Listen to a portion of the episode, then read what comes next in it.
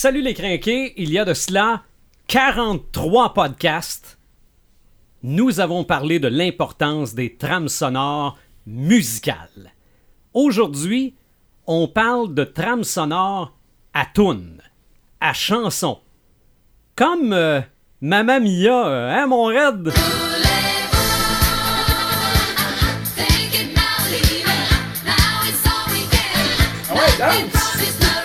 Mauvais. Podcast 49. Marc de Paperman Gagnon, Martin le Visionneur Boisvert, Eric Red the Gamer Bourgoin et Sylvain the Animator Bureau. Nous sommes les craqués.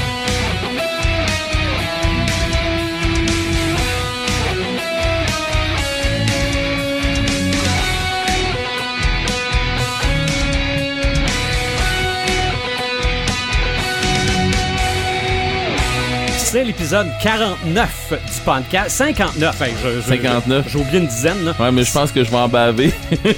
Ouais? je sais pas, là. Je vous regarde toute la pis eh, mon Dieu.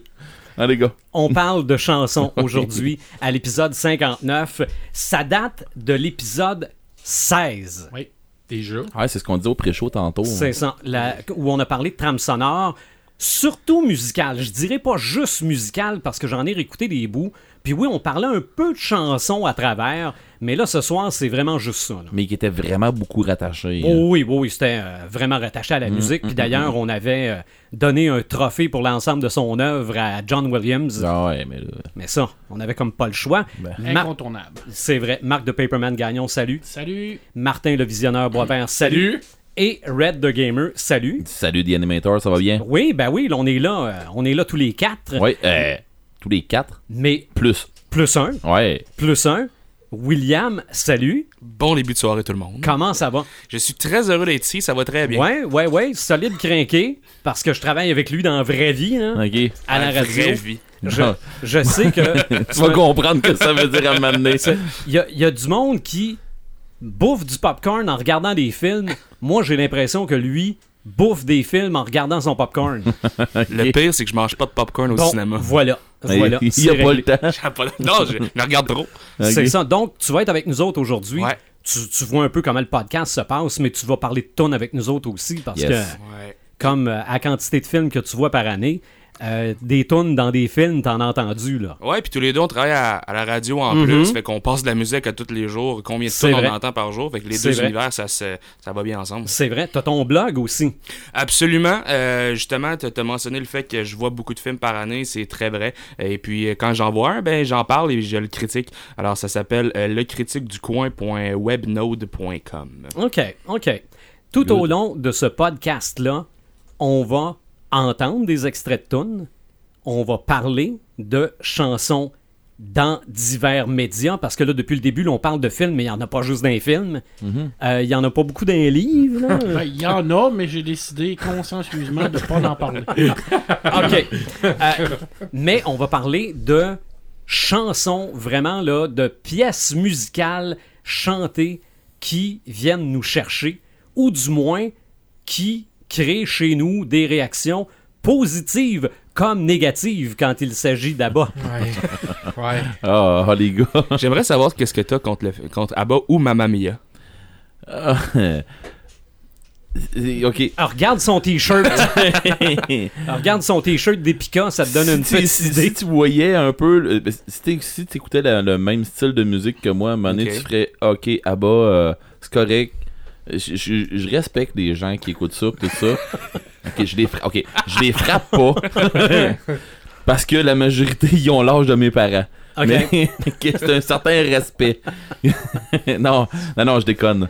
Euh, non, je veux dire, ils, ont fait de quoi de bon pis tout ça, au même titre que comme Non, euh, non, des mais gens. justifie-toi pas, Red. T'as le Ben, droit je de me pas aimer ça. justifie pareil, mais je déteste ça. Non, Au même titre que le monde, ils disent Ah, Céline mais- Dion, ben moi c'est ça. Moi, Céline Dion, je l'aime pas. Ben, Elle fait ben, du ouais. maudit bon stock pour du monde qui aime ça. Euh, C'est une, une femme de carrière exceptionnelle. Par contre, j'aime pas ce qu'elle fait. C'est tout. Ben, C'est pour toi. C'est comme il y en a qui aiment Xavier Dolan. Ok, enchaîne. Je vais, je vais rappeler rapidement quelques, quelques éléments du podcast. On est sur podcastdécrinqué.website. On est en direct sur Sylvain Bureau Radio Web. On est en vidéo sur YouTube grâce à Dr. Phone.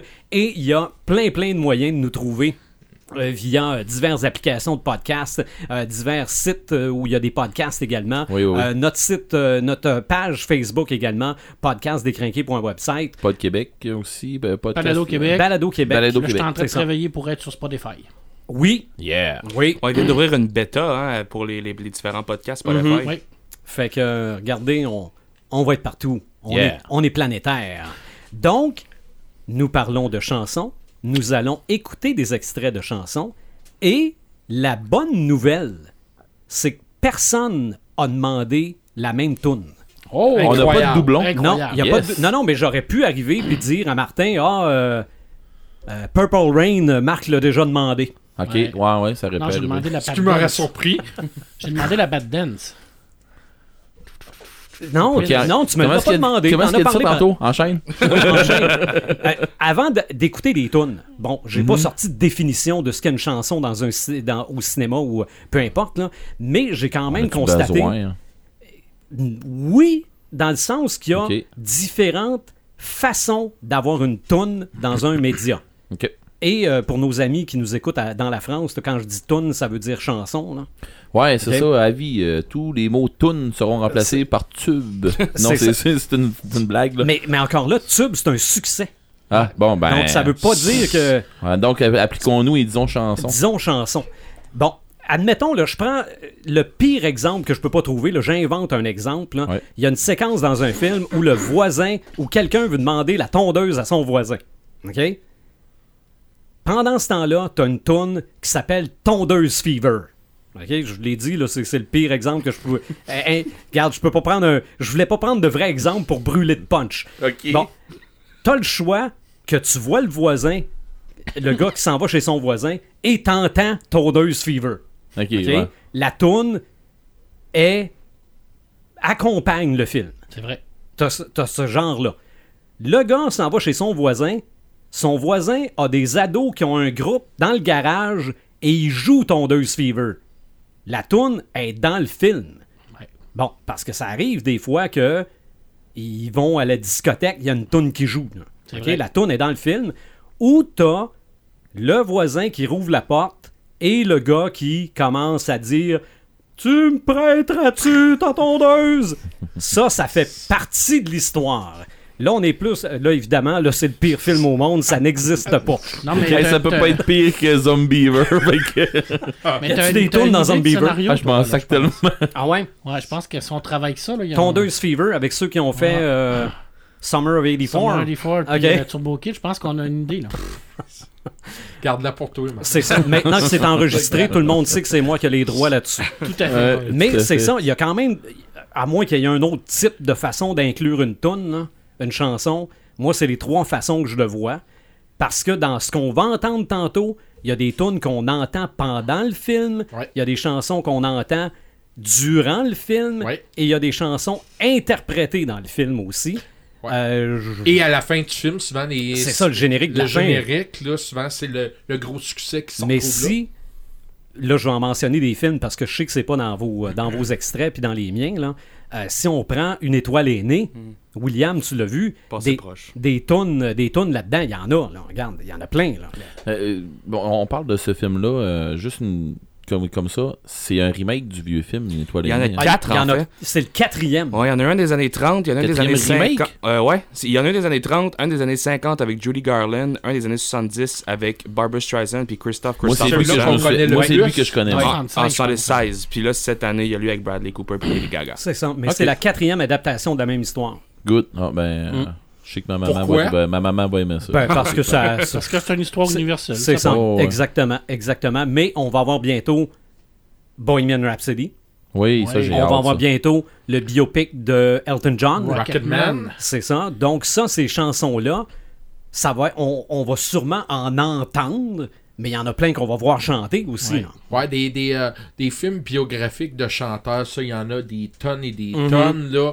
Euh, moi, celui-là que je me souviens le plus, c'est... euh, euh, J'essaie de me souvenir, mais c'était quasiment un hommage à Ozzy Osbourne avec euh, David Wahlberg, là, qui Ah, jouait... c'était Ozzy Ju- Osbourne. c'était Judas. Priest. C'était Judas c'était Priest, de c'est Judas. Priest. Ouais. C'est quoi le titre? Rockstar. Rockstar. Ça, euh, là, honnêtement, c'est un excellent film là, que, Moi, que c'est, je me souviens, je me souviens Euh, d'avoir acheté ce film-là et de l'avoir. C'est le seul euh, film où ce que je suis parti dans le milieu du film. Ouais, parce que t'as je me aimé, martais toi. total. Ouais. OK. Puis pourtant, moi, j'ai tripé là-dessus. J'ai acheté la, la trame sonore. Euh, j'ai, j'ai vraiment, j'ai vraiment aimé ce film-là. euh. C'était vraiment très bien fait. Là. Moi, ben, moi, j'ai aimé beaucoup la musique. Ouais.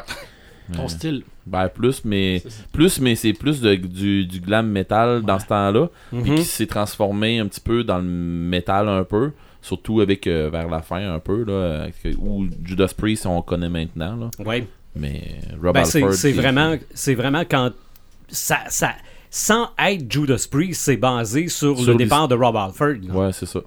Puis on avait pris un chanteur qui faisait partie d'un là, hommage à Judas Je Priest. pense que oui.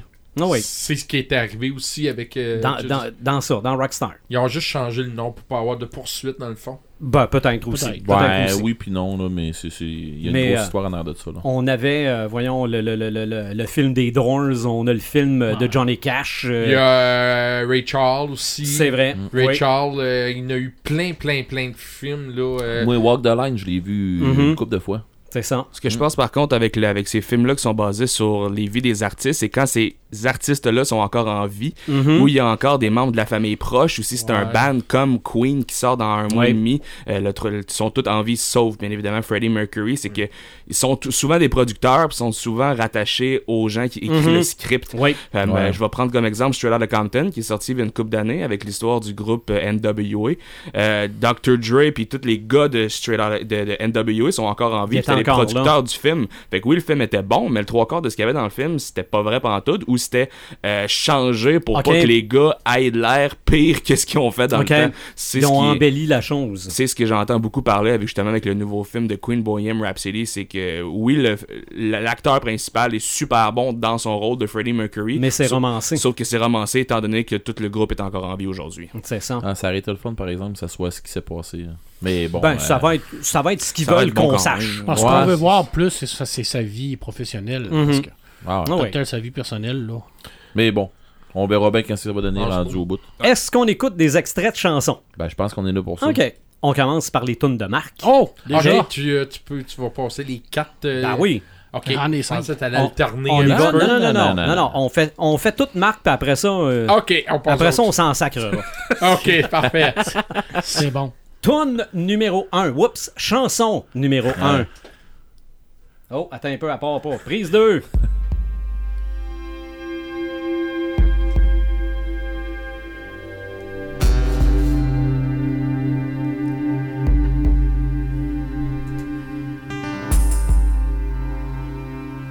We walk the narrow path beneath the smoking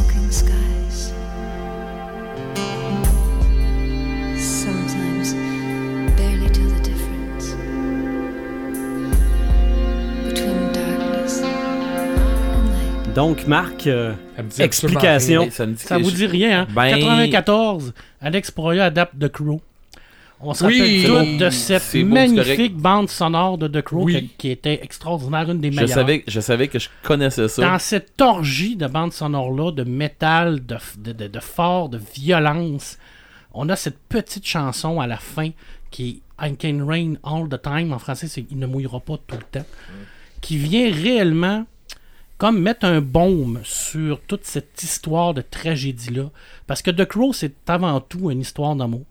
C'est un- une histoire de poésie. C'est une histoire qui, qui nous rentre dedans. C'est un film qui, qui est culte pour plusieurs raisons. Euh, pour, premièrement, par la tragédie qu'il a vécue avec la mort de Brandon Lee, mais également parce qu'il a su excessivement bien adapter tout le côté poétique de James O'Barr. Et cette BD-là, j'en ai déjà parlé. Quand on la lit, elle nous rentre dedans. Les dessins de James O'Barr, il, nous coupe avec son crayon. On est cicatrisé à vie après une lecture. Lisez pas ça quand vous êtes déprimé parce que c'est clair que vous- Ok. c'est pas bon. Là. Mais cette chanson-là, elle représente tout l'espoir, dans le fond, que James voulait dire dans cette BD-là. Malgré le fait que ça va mal, malgré le fait que ça, ça, ça, ça va. Il n'y a rien qui va dans votre vie, ben, il pourra pas mouiller tout le temps. Il va toujours, à un moment donné, arriver quelque chose qui va faire, qui va, qui va faire que les choses vont se replacer. C'est un super de message. Puis dans ce film-là, ce message-là, cette petite fille-là, qui est comme un peu la, la- la lumière de ce film-là, qui, qui, qui- qui est pris à l'intérieur de cette violence-là, avec cette mère qui est droguée, toutes la- les gangs de rue et tout ça, on a ce message-là. Et l'amour est plus fort que la mort. L'amour est plus fort que la souffrance. Et c'est ce film-là. C'est typique des années 90. C'est typique de la génération X, cette génération perdue qu'on est tous. On est tous des Sauf enfants des- William. Sauf William. on est tous des enfants, ben, tous des enfants des années 80, mais on a tous vécu notre vie d'adulte dans les années 90. Alors, le Sauf grunge, William. sauf William, le grunge, euh, Nirvana, tout ça. Tu sais, on est cette génération-là, puis Alex Proya a fait un petit bijou de film. Et ça détonne parce que la bande sonore est tellement violente. Night in Shell, il y a du Pantera, Ah ouais. il y a du Stone Temple Pilot.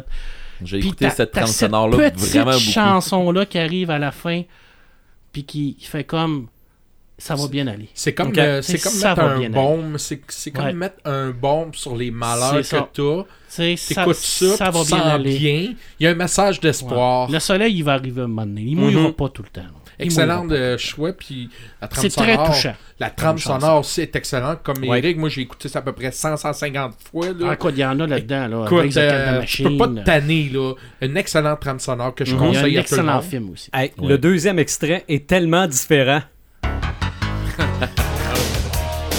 Oh!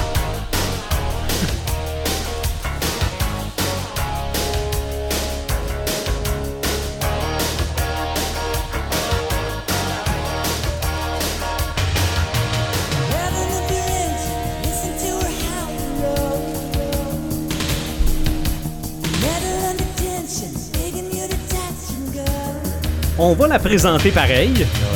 C'est la chanson Danger Zone, Ben oui. qui est pas nécessairement le plus gros hit de Top Gun. Ah, il y avait Take My Breath Away qui est joué. Ben ouais, il y a défoncé. Playing with, with the Boy aussi, là, avec les, les- la, ma- la merveilleuse scène du volleyball. Là, parce Oh. que la bromance se fait en jeans, en, en bedaine euh, euh, huilée, où ce que les, les pilotes jouent le volleyball. Expli- Quelle scène mémorable. Expliquons que Marc a vu ce film-là, Top Gun, combien de fois? Je peux pas compter, Tu je sais plus? pas. Euh, je l'écoute euh, beaucoup.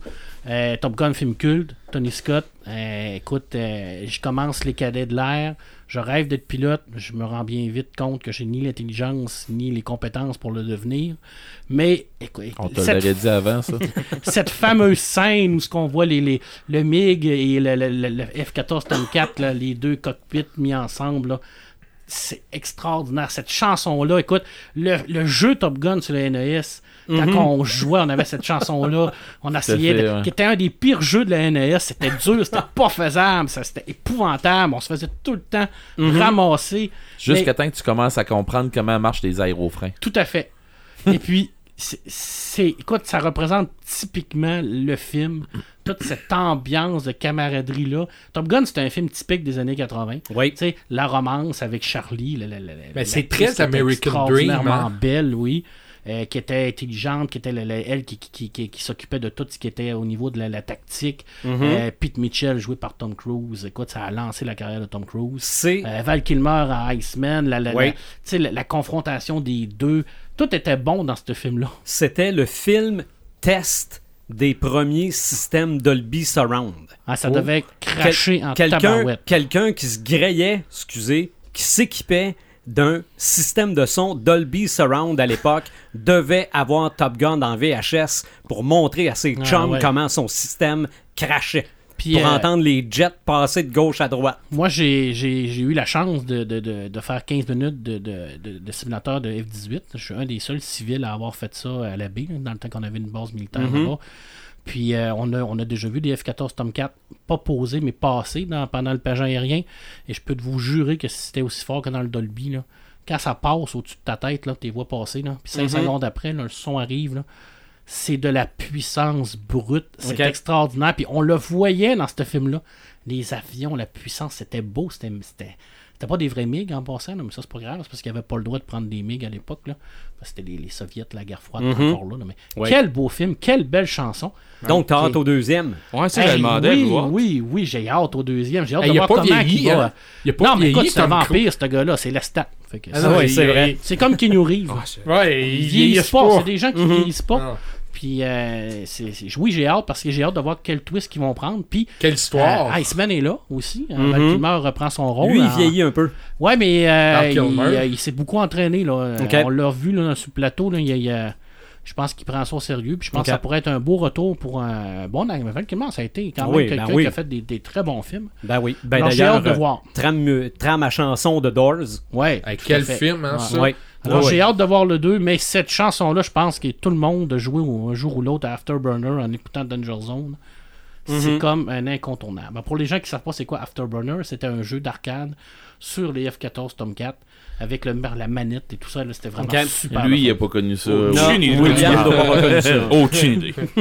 La prochaine, on la connaît aussi.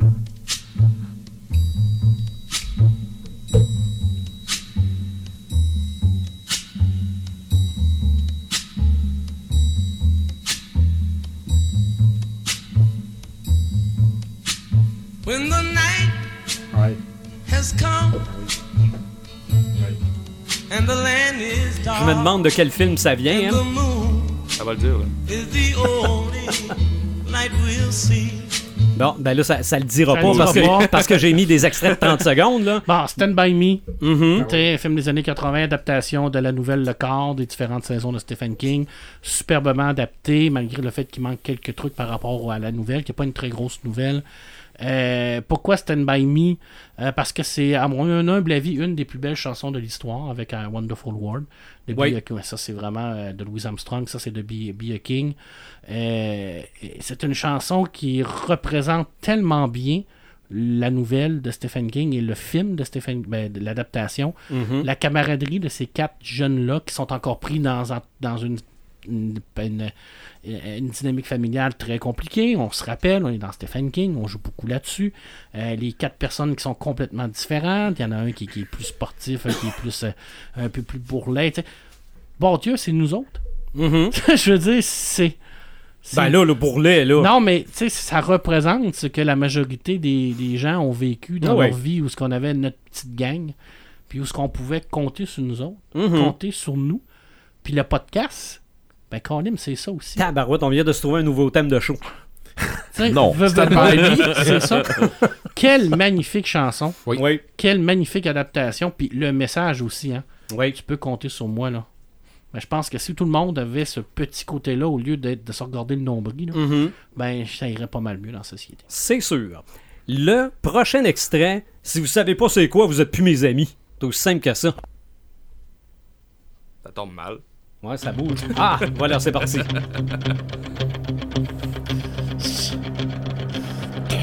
Hein?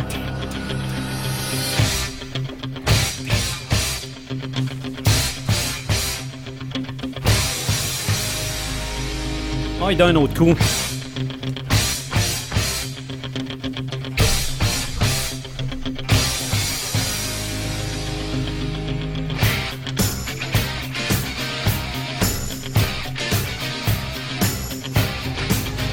Me demande si c'est pas ça qui a lancé la toune d'entraînement. C'est Rocky Écoute, y, a- 3. y a-tu quelqu'un qui a jamais poussé de la fonte sur Eyes of the Tiger? Ah, Ah c'est- non, hey. Moi, ou, rê- ou rêver, ou rêver de s'entraîner sur Écoute. cette chanson-là.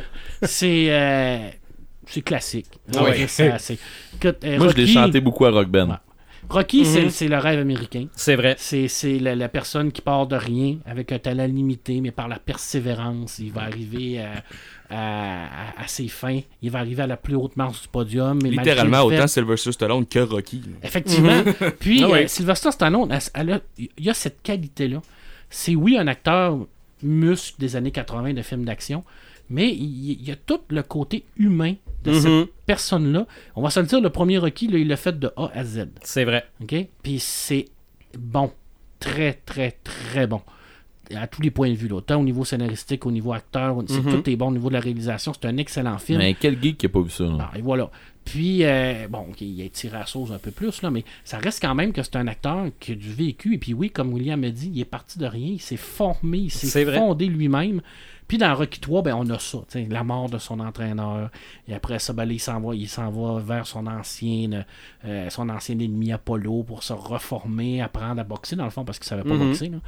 Puis on- on- toute la bromance, toute la camaraderie, cette fameuse scène où ce que les deux courent dans le- dans l'eau, après ça on se jette dans les bras. Tu sais, dans les années Parce qu'on 80, a réussi. dans les années 80, on pouvait faire ça là, sans Mais que- les, mais les montages d'entraînement dans tous les C'est Rockies sont écœurant, bons. Là. C'est écœurant. Tu Ben, veux t'entraîner, toi, Ben, moi, avec. là. moi, ma, ma meilleure ma meilleure tune de Rocky, euh, c'est dans le quatrième. Pas quand tu se promènes en auto? Non, mais dans neige, Dans la il neige. ouais, Dans la neige, ouais. Avec ça va s'entraîner en Russie. Avec Euh, la Celle-là, là, ça c'est. Parce que euh, depuis, de- depuis que la- la- l'extrait est parti, que je pense, à- il y a une toune dans Rocky 4. No Easy Way Out. C'est ça, Ouais. qu'on entend au complet. Ouais, Euh, je pense il, il qu'il- fait juste, il fait juste se promener en auto puis repenser au vieux film. Mais euh, Bullet for My Valentine qui ont repris cette tune là No. Easy Way Out. OK?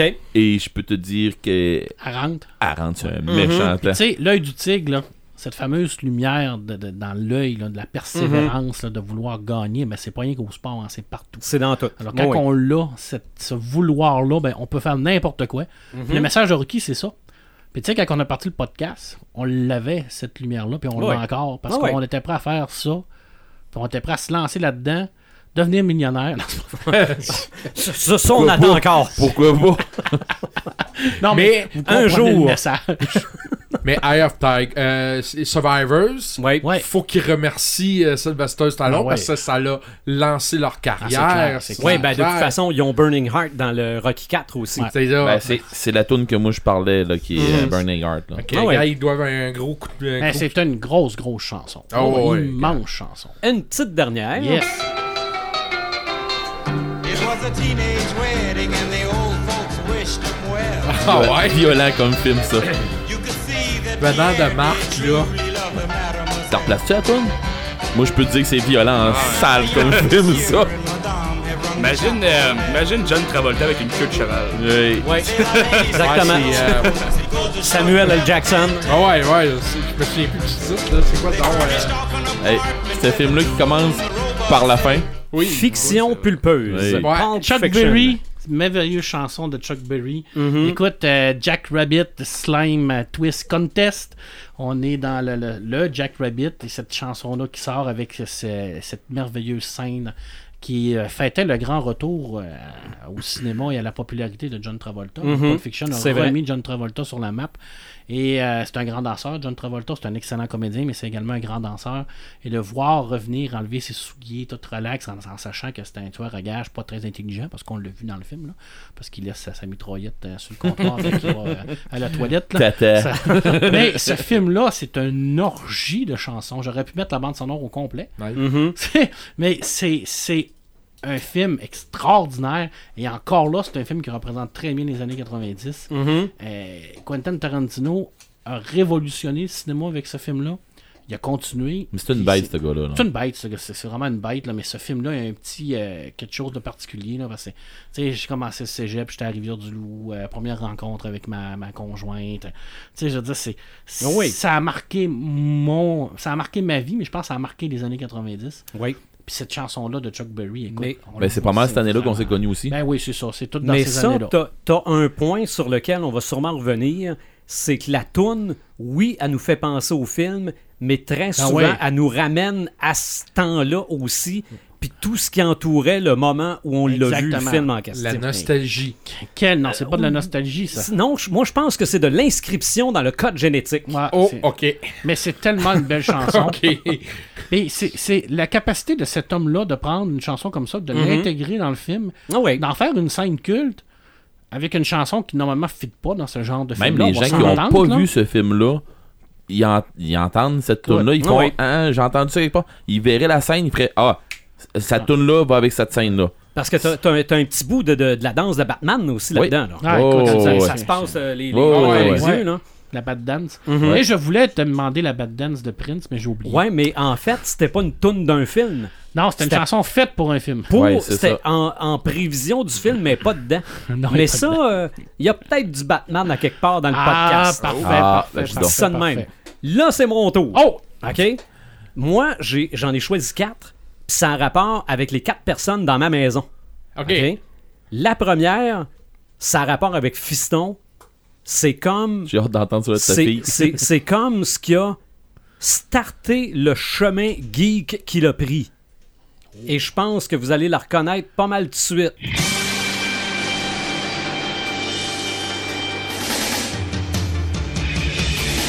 Un jour je serai le meilleur dresseur. Je me battrai sans répit. Mais c'est vraiment une toune de 3 minutes, hein? Ouais, je sais. Français. Ben, tu sauras que j'ai- je la connaissais par cœur, cette tune là puis je connaissais même les noms. OK. Ah, pas moi. Je les connaissais tous. OK. Avec leur pouvoir pis tout. Oui. En anglais puis en français. Non, euh, moi je la connaissais en français par exemple. Bon, évidemment, Pokémon. Pokémon attrapez-les tous, là, Ouais. c'est que j'ai eu à la télécharger pour la mettre sur un CD à l'époque. OK? C'est clair. Ah, ça, Ce CD-là, le laser a dû passer au travers. Ah, c'est sûr.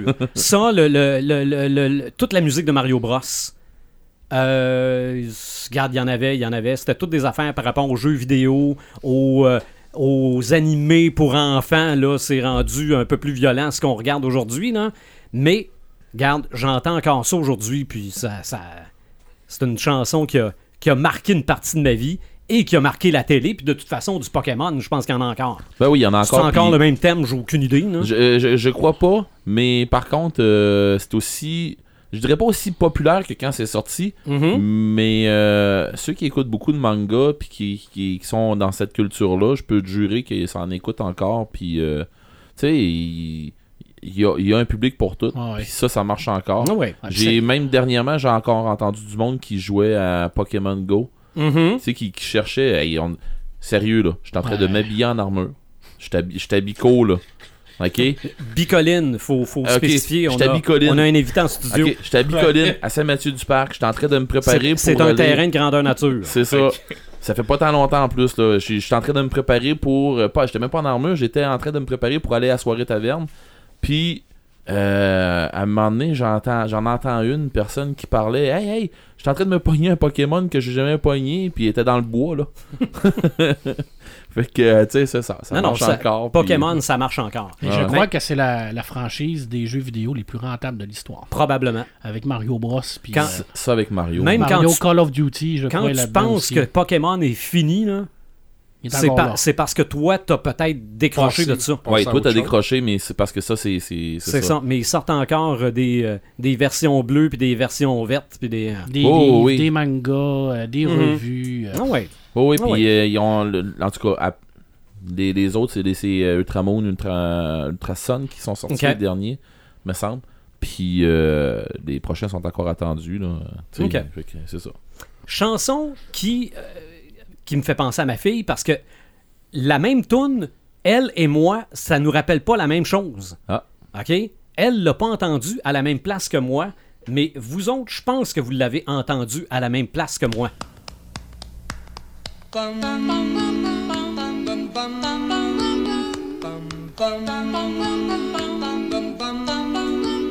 Mr. Sandman,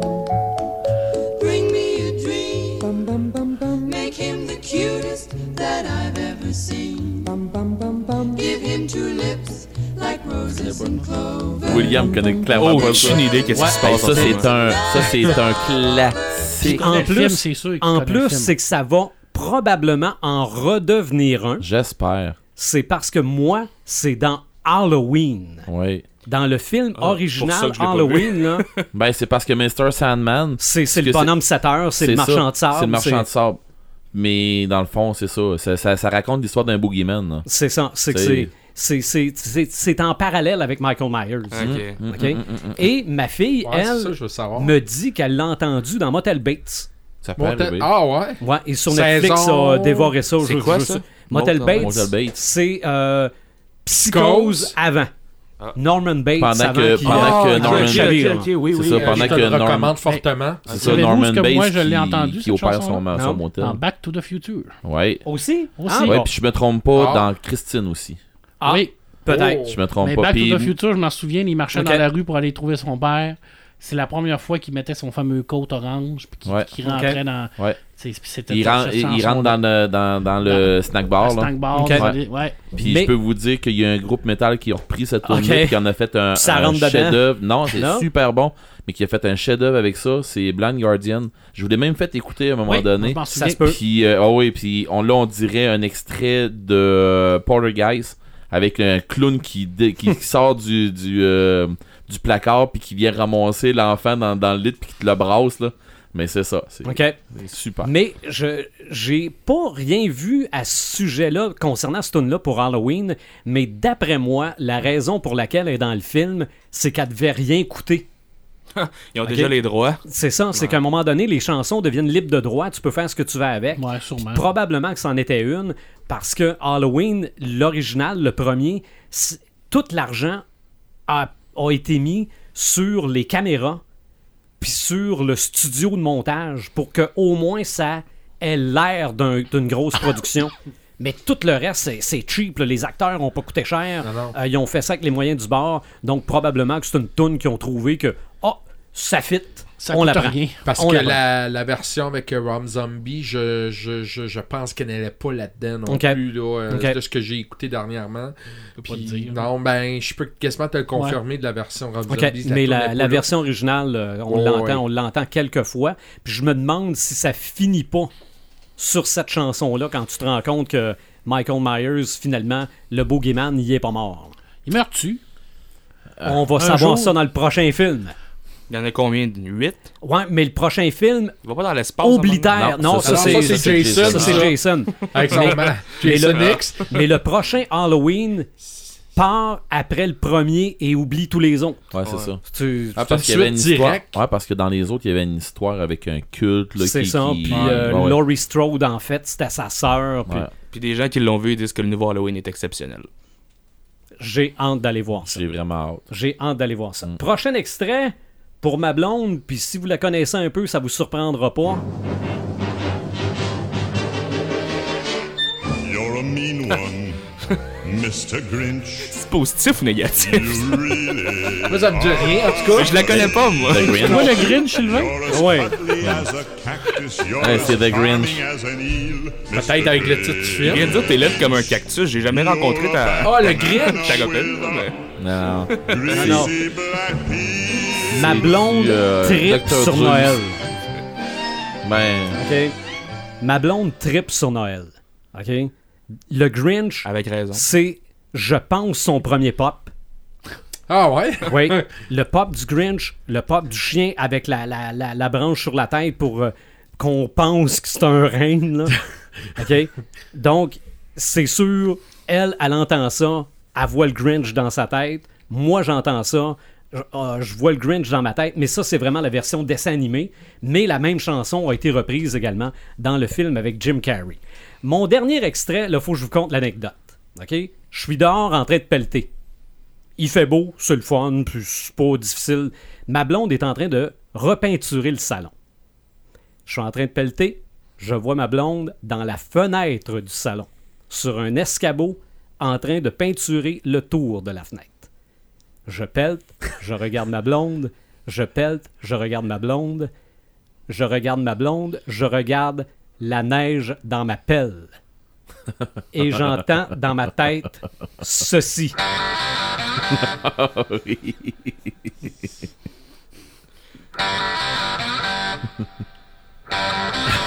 Les cornes me poussent sur la tête et je pitch la neige dans le vide du salon. Pour de vrai? As-tu toffé? J'ai entendu un cri strident. La peinture partout. Non, et c'est pour ça que j'en ris aujourd'hui, parce que ça ne s'est pas mal terminé. Mais après y avoir réfléchi, je me suis dit, C'est pas une bonne Qu'est-ce idée. qu'est-ce que j'ai fait là? Hey, monsieur Thorogood, là, il a-tu fait Uh-huh. du cash à- avec cette tune-là, tu penses? Je- juste pour expliquer, peut-être à William, c'est le petit monstre. Ouais. OK? Parce que moi, j'allais dire, j'ai entendu cette chanson-là dans L'Attrape Parent avec Lindsay Lohan. Ah, mais Ok. dans, dans un. Ah, ah, écoute, cette tune-là a été tellement repris d'un Ouais. bord puis de l'autre. C'est George Thorogood qui fait ça. Et cette tune-là a fait tellement, justement, tu veux faire un coup, t'as une idée, t'as une idée de, de marde pour le monde autour de toi. Ah ouais. T'as une idée pas cool que les gens vont faire. euh, t'as un coup à faire de quoi de même. Comme il disait, t'as des comptes qui te poussent, tu fais. Ah ouais, moi je vais trouver ça drôle. Non, non, mais- ou, ou- au pire, le monde qui sont avec moi vont trouver ça drôle. Ou, ou du genre, que, comme on va dire maintenant, tiens ma bière. Ouais, c'est ça. Le Hold My Beer qu'on entend, là, ça va avec cette tonne-là. C'est ça. Donc, clair. le petit monstre, il y en a eu deux. Ouais. Euh, le père du petit monstre, c'était John Ritter, Ouais. euh, acteur qui était dans Trees Company dans Oui. le temps. Ouais. Euh, c'était. On l'a pas revu par- beaucoup, lui. Euh, il est Il est décédé. décédé. Ah, c'est pour ça. C'est c'est pour ça. Ça fait pas longtemps, c'est- par exemple. Euh, ben, non, ça fait quand même quelques années. Ouais. Ça fait quand même quelques années. C'était. Il y avait une série télé avec ses filles. Vive à trois. Ben, des- c'était- non, non, non, Non. plus tard. Ah, plus tard? Et euh, pendant une saison, il est décédé. Puis on refait un épisode euh, où euh, la, la femme reçoit un appel. Puis finalement, euh, on fait mourir le personnage comme ça. Là. Mais euh, c'était fait par la même gang qui ont fait aussi Denis la petite peste. Ouais.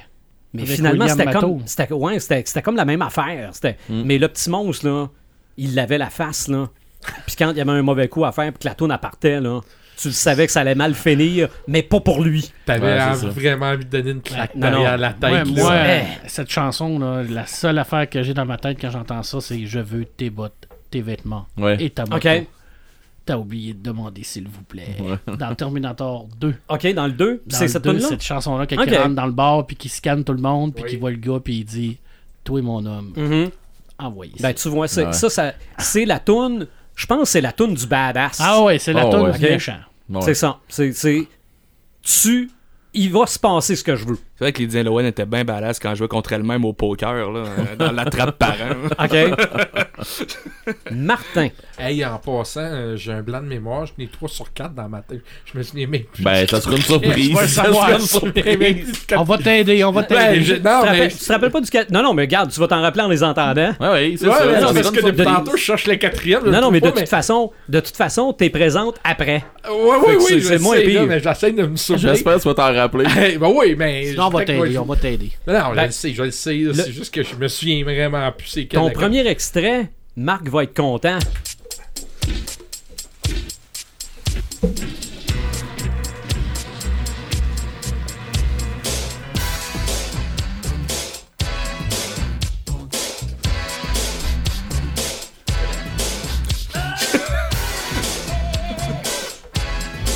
On fait-tu notre tâche à soir, les gars? hein?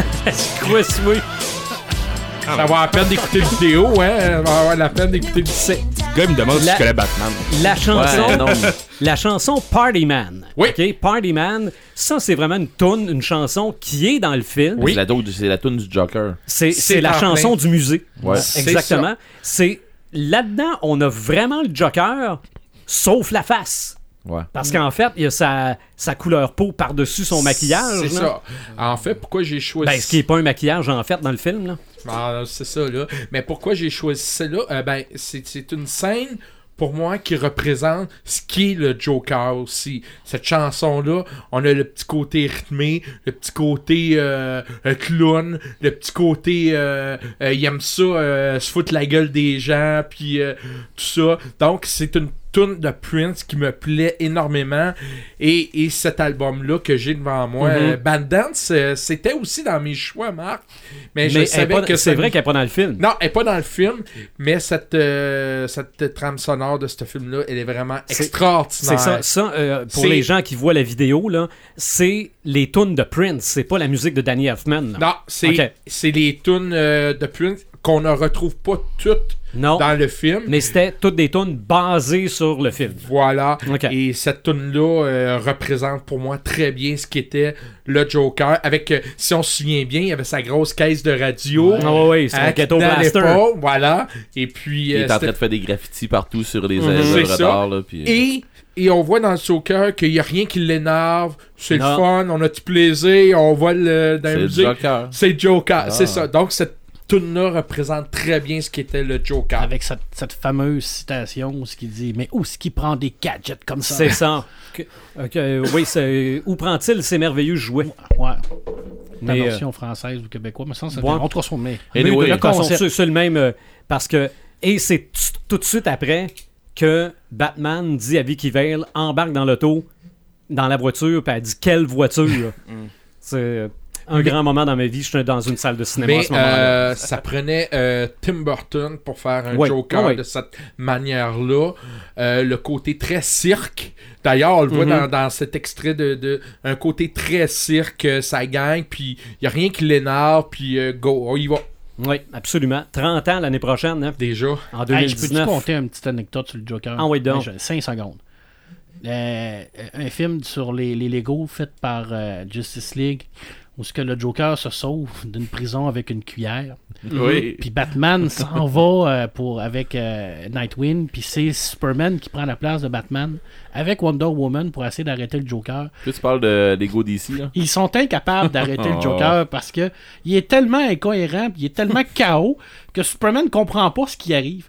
Il lance des lasers, puis il dévie ça avec sa cuillère. Écoute, c'est tellement mourant pour montrer à quel point ce personnage-là est, est insaisissable Mhm. que la, la logique extrême de Superman n'est pas capable de, de le cerner puis de l'arrêter malgré tout ses- son pouvoir. Ça le perd dans la brume. Il met tellement le, le bordel partout qu'il est débordé. Écoute, c'est- Mhm. c'est magique, puis oui, ça représente bien le Joker. Oui. Un autre extrait.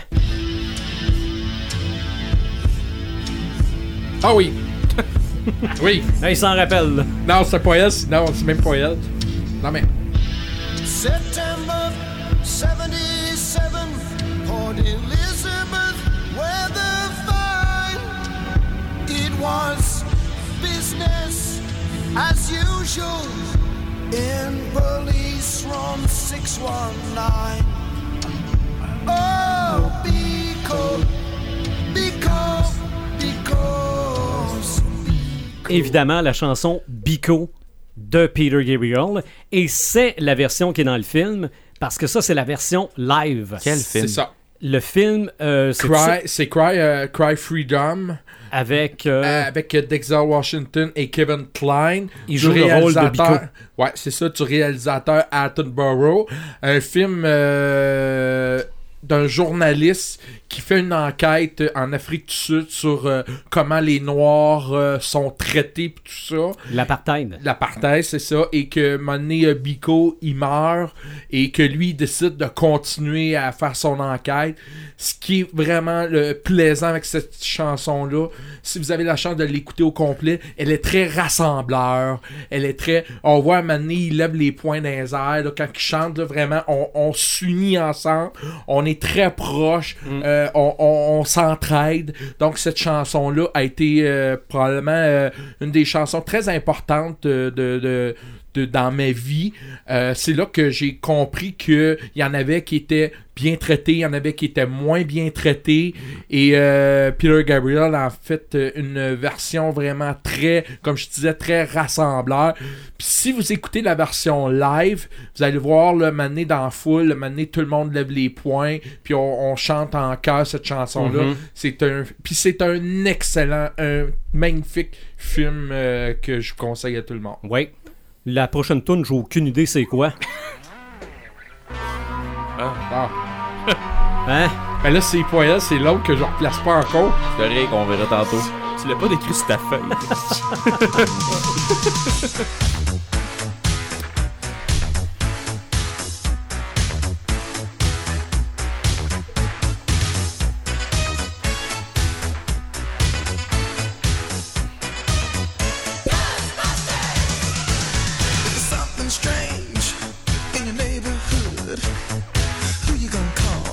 Une chanson qui. euh, une chanson qui vieillit pas. C'est vrai. Ben, en fait, en fait, j'avais posé la question aussi, est-ce que c'est la chanson qui a rendu le film populaire ou c'est le film qui a rendu cette chanson-là populaire? Je Je, je pose sérieusement la question. en mélange des deux. Moi, je dirais que le vidéoclip de la toune Oui, a bien fait sa job. Oui. Il, a, il a été un très gros teaser du film. Non, non, ben, c'est c'est parce qu'on recule, euh, on fait encore notre âge, là.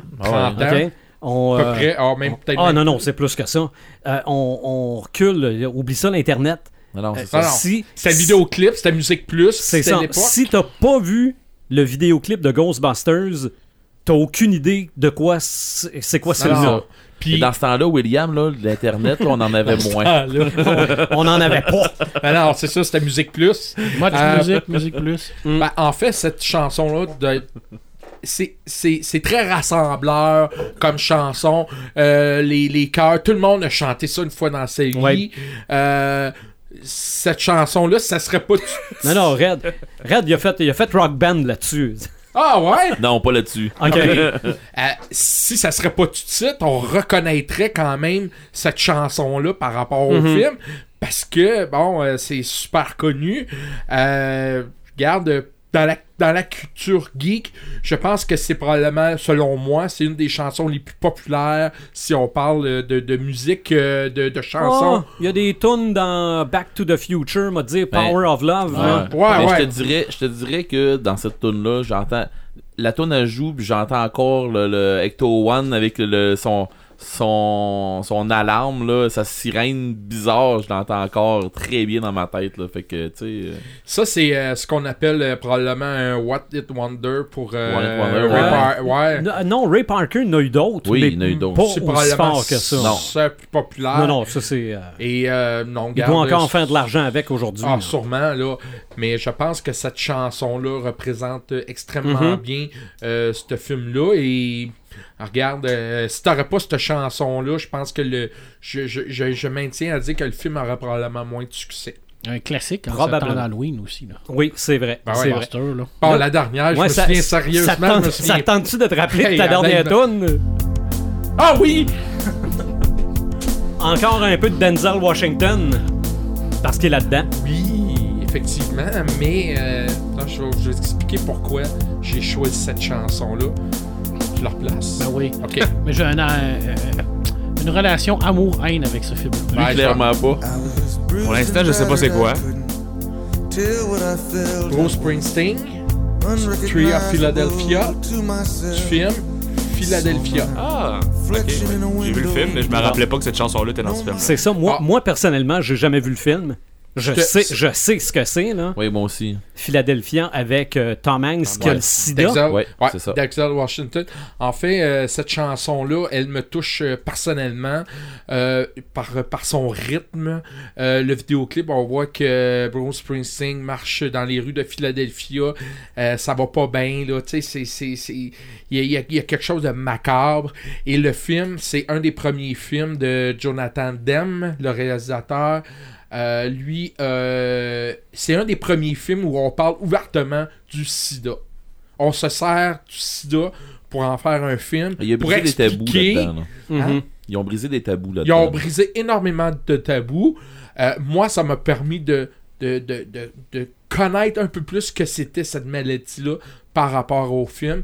La performance de Tom Hanks qui a donné un Oscar Ouais. euh, comme meilleur C'est acteur. son premier? C'était son premier parce que Forrest Gump, c'est arrivé après. L'année l'année Mhm. c'est ça. Donc, euh, je, je sais pas, cette, euh, ce petit côté euh, euh, touchant, ce petit côté. euh, c'est c'est difficile à regarder, c'est c'est dur à voir, euh, c'est dur que, que des gens avaient des préjugés contre cette maladie-là, euh, des gens qui pouvaient. euh, on, on a fait un gros, gros, gros bout de chemin par rapport depuis ce film-là. Mhm. On a fait un gros bout de chemin. Je pense que c'est un film qui est extrêmement important dans l'histoire du cinéma. Ben, c'est un film qui a ouvert les yeux à beaucoup de monde. Voilà, Mhm. c'est un film extrêmement important et cette chanson-là rejoint un peu l'atmosphère du film et euh, bon, regarde, moi, euh, moi je le réécoute souvent et euh, je ne peux pas euh, m'empêcher d'être émotif à chaque fois. Te rappelles-tu ta cinquième tune? N'avais-tu une cinquième? Non, t'en avais pas cinq. Ah, mais moi, j'ai un amour. euh, j'ai une relation avec ce OK, film. pourquoi? À cause de Tom Hanks. Parce que euh, en 94, il a gagné l'Oscar pour ce film-là. Mhm. Mais euh, cette année-là, il y avait Liam Neeson pour Oscar, la liste de Schindlers, qui est en nomination. Ah, ok. méritait amplement d'avoir cet Oscar-là parce qu'il a fait une meilleure performance, selon moi. Mais on l'a donné à Tom Hanks parce qu'il parlait d'un sujet qui était tabou, qui était le Ok. Puis il y avait Daniel Day-Lewis aussi dans Au nom du père, qui était euh, fantastique. Alors, ce petit côté historique-là du fait que Neeson a perdu cet Oscar-là, selon moi, à cause d'une. Ben, Marc, Ils peuvent pas en donner deux Mais Oscars. D'une mode. Ouais. Il faut Ça- faire attention, Marc, parce que Tom Hanks a, a su quand même euh, f- fait une transformation à physique par rapport mais- avec ce film-là. Et, euh, Neeson, dans la liste de Schindler, Mais Hollywood adorait Tom Hanks dans le milieu des années 90 parce que l'année Ouais. d'après, Forrest Gump a, de- a Ah gagné ouais. devant Pulp Fiction puis Shawshank Redemption. Fait que- En Ouais. tout cas. Ben, c'est pour ça que j'ai une relation amoureuse avec ce Ok. film. Ok. J'ai euh, un petit dernier, euh, ben c'est pas, euh, c'est pas un film, mais je, je- je l'ai amené quand même. C'est Natural Born Killer. Ouais. Ok. Ouais. Ok, ça c'est un film euh, extraordinaire avec une euh, trame sonore, des chansons de, Trame sonore de Mongol. de Mongol avec Nine euh, Inch Nails, yes. euh, euh, Leonard Cohen. euh, regarde, s'il y a quelqu'un qui a pas cette trame sonore-là, ça vous prend ça à la maison. Mais C'est c'est- violent, c'est Mickey violent et comme. Mary Knox. Ouais, Ouais. mais c'est pas tout le monde qui vont triper sur ce style de film-là, de un. Non, Et mais c'est pas tout le monde qui vont triper sur la trame sonore du film. non, c'est Et c'est si un vous peu comme aimez le film, le- le- tout va ensemble. Moi, je pense que ça et The Crow, si vous avez aimé The Crow, je pense que vous allez aimer ça. La grande question à la fin, c'est est-ce qu'il a réellement coupé les organes génitaux à Robert Downey Jr. On le sait pas. Non. On l'a jamais su, on l'a jamais vu. Il y en On a qui disent que oui, il y en a qui disent que non. C'était Moi, je pense qu'il a juste fait peur. c'était une scène culte. Là, Ouais, mais moi, je pense qu'il a juste fait peur. Je sais pas. Mais Ok. je sais pas. Mais il meurt pareil de toute Ouais. façon. Non. Red the Gamer, on lui donne une rince en commençant. Je pensais pas que t'allais mettre ça pour vrai. Sérieux, il là, reste ça va 15 vous- secondes? Ça va vous rester dans la tête, ça. Quand- Moi, j'ai vu la vidéo. Ah, ça doit être mauvais, hein? Non. Ça doit être très fluo, par exemple. La vidéo, c'est chanté par trois filles. Ouais. Ah, Ok, C'est ça va parce la peine que- de regarder. C'est parce qu'il est arrivé puis il m'a dit il dit sors-moi de quoi? Il dit que t'écoutes- t'as écouté avec tes filles de quoi de même? J'ai dit Tape- OK, Qui tape, là. c'est ça. Ben j'ai dit écoute, moi là, j'ai écouté Gem et les hologrammes. OK, le film Gem and the Hologram euh, quoi c'est en Il doit faire Je sais pas. 3 ans, peut-être. 3-4 ans, même je sais pas. pas trop là. en tout 3-4 cas. ans. Ben, mettons, euh, mettons, mettons de début 2010. Mettons, ok? Bon. Euh, puis j'écoute ça, mais tu sais, pas prendre début 2010 avec mes filles, là. Mais tu sais, j'écoute ça avec, avec les filles, puis tout à la maison. Puis à un moment donné, il arrive une session de magasinage avec le groupe de- des hologrammes. puis cette tune là part. Mais là, les filles, ils ont eu ça dans la tête longtemps. Ok? Mais moi, là, je roule en char, je fais n'importe quoi, c'est cette tune là Il y a rien qui joue à Il y a rien, rien à la radio, là, mais les filles, ils chantent ça. Sérieusement, c'est un verre d'oreille, cette tune là C'est c'est mauvais parce C'est que. quoi donc? C'est quoi donc l'extrait? Non, c'est assez. Non, non, C'est non, chez non, vous. non. Ah, l'écouteras chez vous, je veux, je veux Mi, pas. mi, mi. Mi, Ouais, mi, mi, mi, mi, mi. mi, mi, mi. Cérébraux. C'est cérébro, ouais, Ouais. c'est ça. Oh. Mais, la vidéo, Ça C'est vaut la peine? Ouais, c'est C'est- des princesses, ça, c'est des brats. là, qui- c'est des, c'est des ça. princesses de riches avec Ah. euh, des bikinis. C'est ça. C'était une reprise d'une vieille série télé, si je me trompe pas. Euh, Euh, Jen, les ouais, mais c'était- oui. des dessins animés un des années dessin 80. animé, c'est ça. C'est ça. Ah oui. C'est- c'est- Mais euh, je comprends pas que tu aies acheté ça. Là, mais bon, Ouais, c'est plus J'ai ça, pas hein. acheté ça. Moi, Non. non. Mais Nous autres, on a. je euh, pensais que tu l'avais en DVD. Non, ben non, il y avait, il y avait pas été 4K, sur, euh, sur euh, Netflix ou quelque chose Ah, ben comme ça. peut-être aussi. Sûrement. Oh, oui. Mais On- je pense que j'en ai une. Je pense que j'en ai une qui est arrivée avec le DVD de ça. On a écouté le film, on a trippé. Pour vrai, le film là, il est super bon. Puis moi, c'est ok.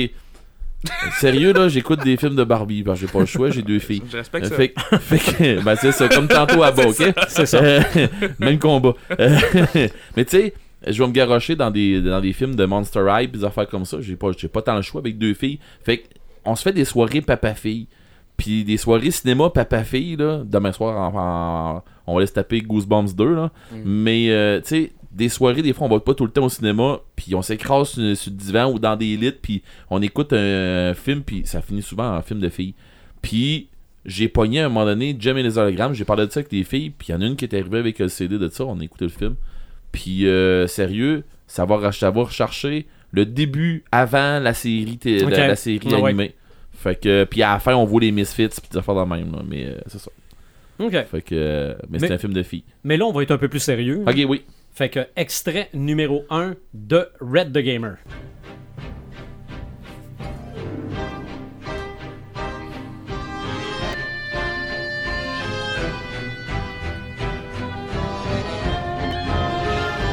Ça fait très bicoline, hein? Et Halloween. Ça fait très Tim Burton,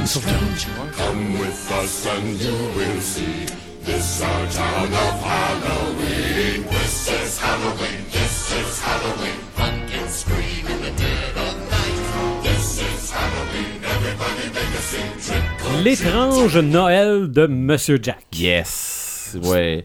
Nightmare Before Christmas. Mais ça, c'est pas, chante? ça, c'est pas parce que t'as deux filles. là. Je veux dire, ce Non. film-là, tu connais ça depuis des années. Ben, moi, c'est parce que je suis, je suis, j'étais un geek qui tripe horreur, puis euh, l'étrange Noël de Monsieur Jack, c'est du Tim Burton à l'état pur.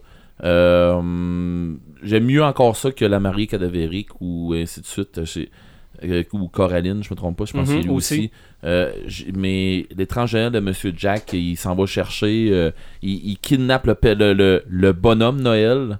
Parce que lui, ok, il est en train de voler le show avec sa montadite fête de marde qui est Noël. Fait que non, pas question. Je veux savoir pourquoi il est, si populaire que ça. Qu'est-ce qui fait qu'il est si populaire que ça, puis ainsi de suite. Fait qu'il le kidnappe, puis ça va pas bien pour le Père Noël. Qui qui chante ça? Ben, moi, le- ça, je, moi, j'ai aucune je, idée. je ne sais pas exactement la elle, mais il y, a une, y a une autre version qui est Broken Peach qui fait c'est quatre filles qui chantent. Puis pour vrai, la, la tune a l'air encore plus creepy. Ben, a l'air moins cartoon que, que, que, ce- que, Plus que cette chanson-là. Mais elle a l'air plus creepy. Elle a l'air plus euh, malaisante. On va le dire de même que, que, que celle-là. Ça te donne plus encore un, un- un style Halloween, un style glauque, un style gloomy. Euh, c'est le style de, de Halloween. Euh, Noël de, de Monsieur Jack, euh, ça date quand même. Là. Mr. Jack, c'est 93. OK.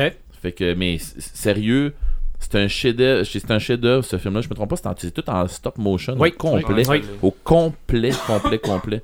Euh, puis je pense qu'il y a un autre que j'ai beaucoup aimé qui est dans le style de, c'était Number 9. Oui. Je me Mhm. trompe pas, j'ai adoré ce film-là. mais Ou c'est juste dans- Nine. Ou c'est 9 Ouais, je pense Ouais. que c'est juste Nine. C'est juste 9, hein? Ouais. Mhm. Mais c'est dans, le, dans, dans des styles de, de, de, de films. Pas, je dirais pas malaisant, mais dans des styles de films où ce que tu dis, on Gothique. va où? Gothique, très dark, très Mhm. euh, creepy. Tu sais, Ah, le- puis le- Nine, il y a un petit peu de steampunk là-dedans Oui. aussi. hein. Ouais, non, euh, c'est c'est dans des styles que, que j'ai- je, je déteste pas, mais à un moment donné, il faut pas trop que ça se perde, par exemple. Tu sais, Ok. Il faut, faut que ça aille un, de- un corps.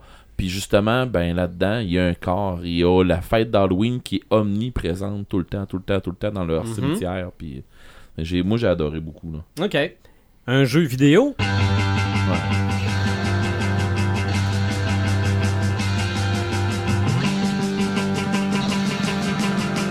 Pac-Man. Non. Il tape de Ça fait ping-pong. quatre fois qu'il dit tantôt. Hey, c'est un vieux classique en plus. Ah non, ça, c'est, ça, c'est vieux, ça. C'est un vieux classique en plus.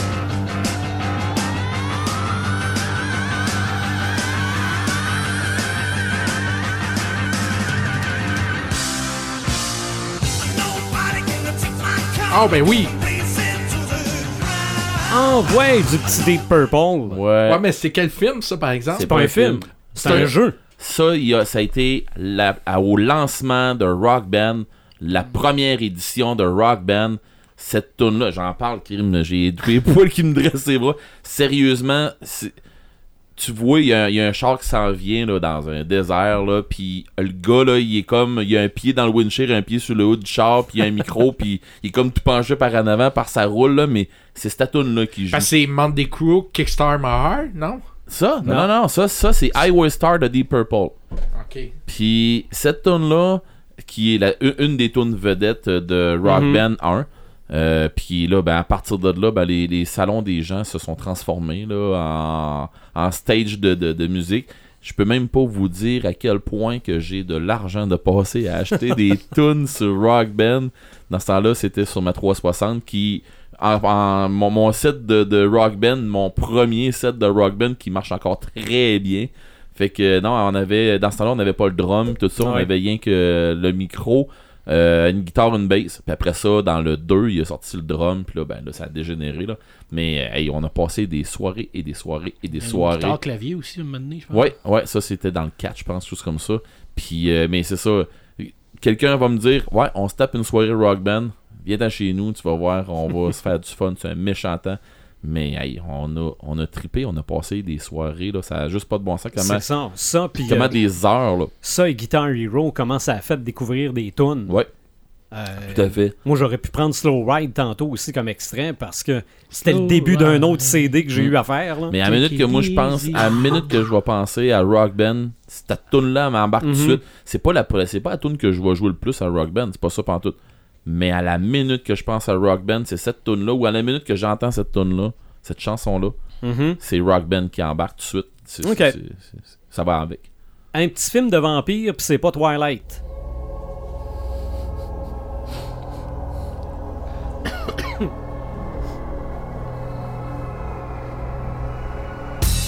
Ah oui. Oui, oui.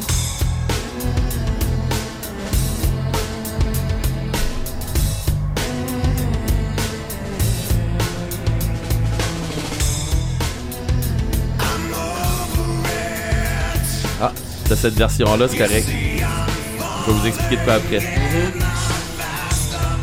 Parce que ça, la voix est reconnaissable parmi toutes. Là. Mais c'est pas le chanteur. Ça, ça, c'est le chanteur de Disturb. C'est ça. Ça, c'est ça c'est Disturb qui a refait cette, pa- cette partie-là. Mhm. Euh, Il y a euh, d'autres. euh, Il y a euh, Static X qui fait. euh, euh, Bla- pas Black and, ben, qui fait Black and White, mais qui fait euh, Stone Cold dans, dans, dans cette euh, bande sonore-là, qui est du film Queen of the Damned. La Reine des La Damnés. Reine des Damnés. Et euh, c'est qui, qui fait un préquel euh, au film. euh, Interview avec un vampire. C'est ça. Non, c'est la suite. C'est la suite, C'est la excuse-moi. suite. euh, Ben, en tout cas, c'est le vampire Lestat. mais Il revient, il revient pour.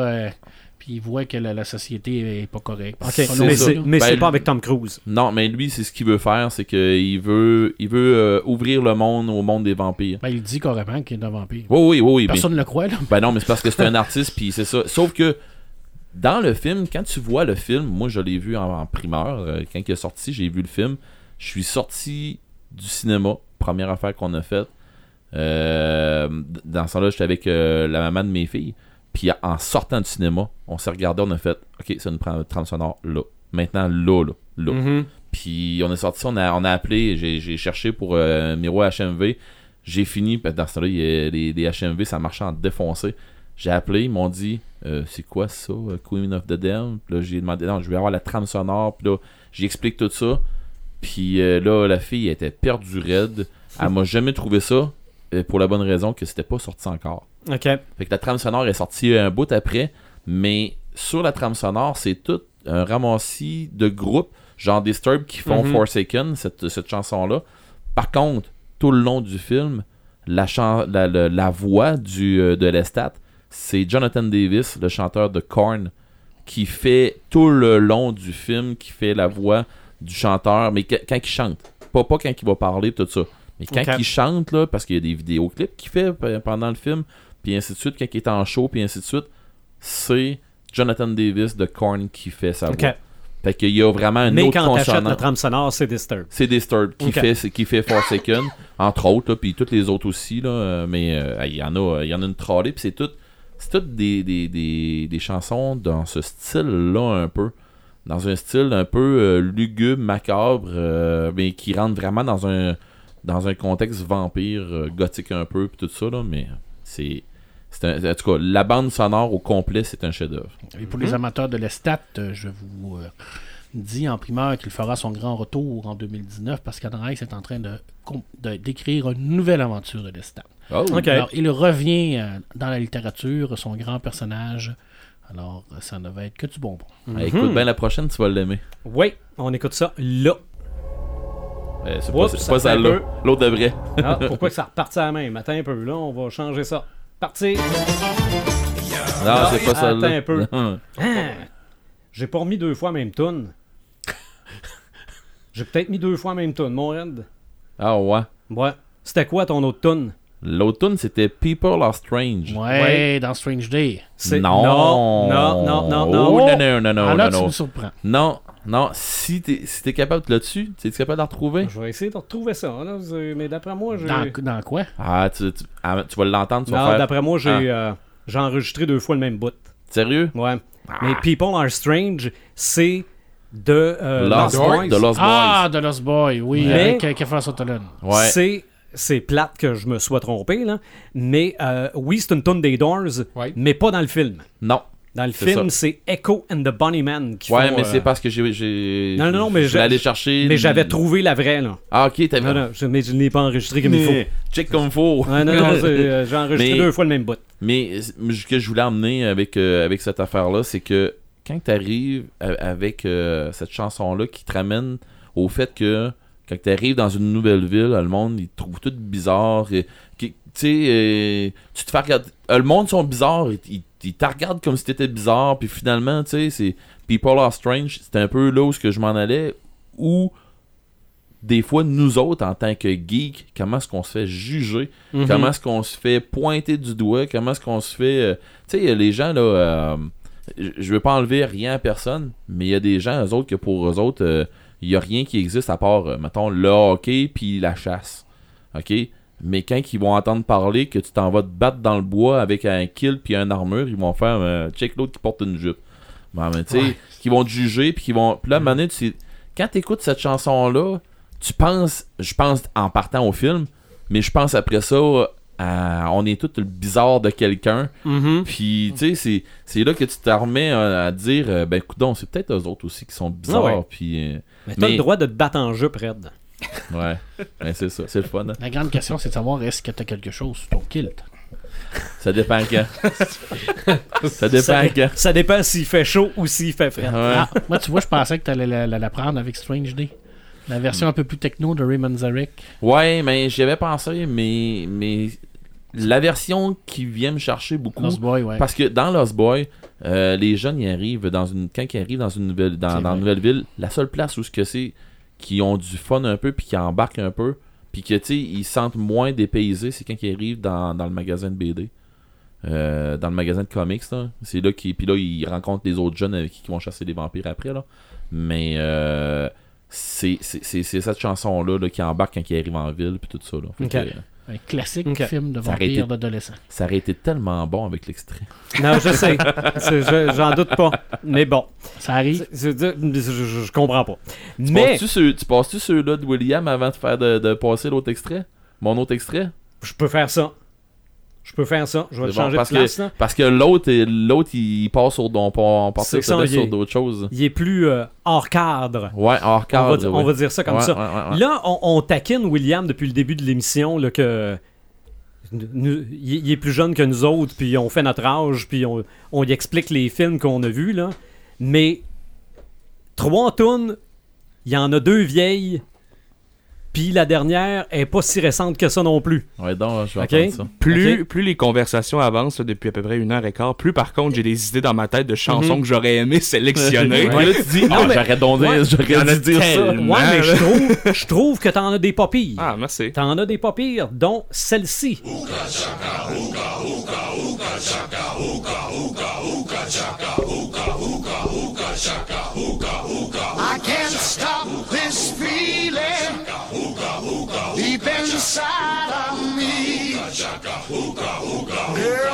Just don't realize what you do to me.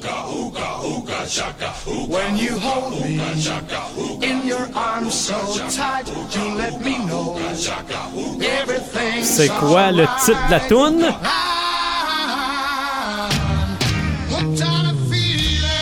Bon, ça, ça vient de Gardien de la Galaxie, Absolument. entre autres. Ouais. OK? Parce que dans les débuts de l'Internet, il y avait un bébé qui dansait là-dessus. C'est la première image que j'ai eue dans la tête quand j'ai ça. ça. Et ça, ça, s'est transformé. Et ça, c'était Ali McBeal qui voyait ce bébé-là Ouais. dans, sa- dans sa série télé. Je sais, j'ai aucune idée pourquoi. Je la suivais pas, cette émission-là, mais Ben, je, parce qu'elle avait- ce bout-là. Là. Elle avait le syndrome de je veux avoir un bébé, je veux un bébé, Ok. je veux un bébé, je veux un bébé. Fait qu'elle voyait le bébé danser dans un coin, puis il dansait ce tune-là. C'est. euh, Mais c'est vrai que dans Les Gardiens de la Galaxie, c'est vraiment euh, un moment. Mais le clé mix, du le, film, le- là. le mix au complet Ben, de Guardian. C'est ça, tantôt, tu mentionnais le fait que. Je m'en rappelle plus c'est quel film exactement, mais quand t'es sorti de la salle, la minute, tu dis, ah, faut que je m'achète Ah, la trame c'était sonore. Queen of the Dam. Mais moi, ça m'a fait. C'est pour la première fois, parce que je- justement, je suis pas très vieux. euh, c'est c'est sorti en 2014, si je me trompe Mhm. pas. Gardien de la Galaxie. C'est la première fois quand je suis sorti d'une salle de cinéma, j'ai dit, il me faut la trame sonore tout de suite de ce film-là, parce que la trame sonore, dans un sens, de Gardien de la Galaxie, étant donné la puissance et l'importance qu'elle a pour le personnage principal Ouais. de Peter Quill, joué par Chris Pratt, ben, la trame sonore devient un personnage du film. C'est et, vrai. Et, et- oui, je l'aurais pas dit autrement. C'est c'est exactement ça. Puis ça, devient un, un centre d'attraction, ce. Oui. Puis quand il se fait voler sa cassette, quand il se fait voler le tape que sa mère lui a fait, ben t- justement en regardant le film, j'étais comme non non mais il faut qu'il aille sa cassette, Ah ouais. c'est important. tu, viens au- tu viens autant en sacrement que lui. là. Voilà, puis en plus cette scène là quand c'est pour la première fois du film cette chanson là à part puis à kick, c'est quand ils se font euh, envoyer en prison, puis quand il y a un garde qui vole justement son ses écouteurs puis commence à écouter la tune, puis il dit non Blue Sweet, Hooked on a Feeling, puis je m'en rappelle plus l'année. Puis il, il dit non, non, c'est ma trame sonore. Puis à la fin, quand euh, ils sont supposés partir, puis s'échapper, puis il dit ah, il faut que j'aille chercher quelque chose. Finalement, il va rechercher sa trame sonore, puis le personnage de Drax, il dit ah, c'est quoi la, la chose puissante que t'es allé chercher? Ah, juste, juste ma trame sonore dans le fond. Fait j'ai- ah, j'adore cette chanson là. c'est le- une genre de chanson qui te met tout de suite heureux, je pense. Elle a cette, Oui. cette façon-là de- de- d'aller chercher quelque chose en toi qui te fait bouger, qui te fait piquant, justement, ça kick, ah, puis là, oh yeah, là, je suis dedans. Gardien de la Galaxie, j'ai adoré ce film-là. Puis... Tu deviens cool comme Peter Quill. Ah, ben raide, avec le jacket, puis euh, le, le masque qui s'envole, puis qui revient. Mhm. Non, non, j'ai adoré cette chanson-là, puis j'ai adoré Ouais. ce film-là aussi. As-tu de la trame sonore euh, en CD, en vinyle? Oh, ouais, j'ai acheté ces 30 sonores en vinyle, absolument. Ok. Non, parce que Bon, je savais qu'il Euh, non, du vinyle. ben, je suis pas rendu dans le vinyle, mais ça s'en vient. Mais euh, c'est probablement l'une des seules trames sonores de Marvel que vraiment. euh, il n'a pas eu vraiment. euh, Celle de Black Panther a marché pas pire. Mais c'était beaucoup hip-hop puis pop. Ouais. mais Ouais, c'est ça, Dans là. Thor Ragnarok, il y avait quand même du bon classique aussi. Oui. Ouais, mais Il y euh, avait- je pense il y avait que c'est une Led. Ouais, c'est ça. Je Ouais, pense la que- fameuse chanson de Led Zepp.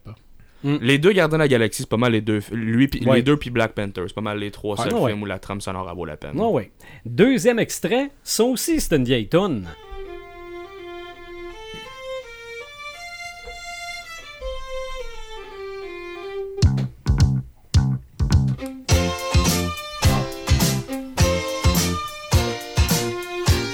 Connais la toune, mais Oui. je connais pas Non. ce que tu viens de m'en montrer. Tu connais pas le film. C'est tellement bon.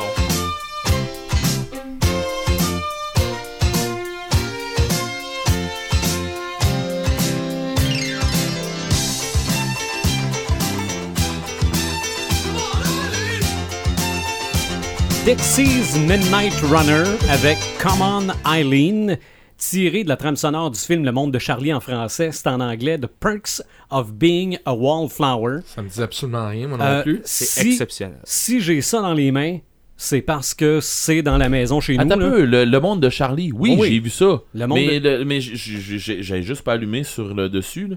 Mais oui, j'ai vu ça. Mhm. Ce qui se passe là-dedans.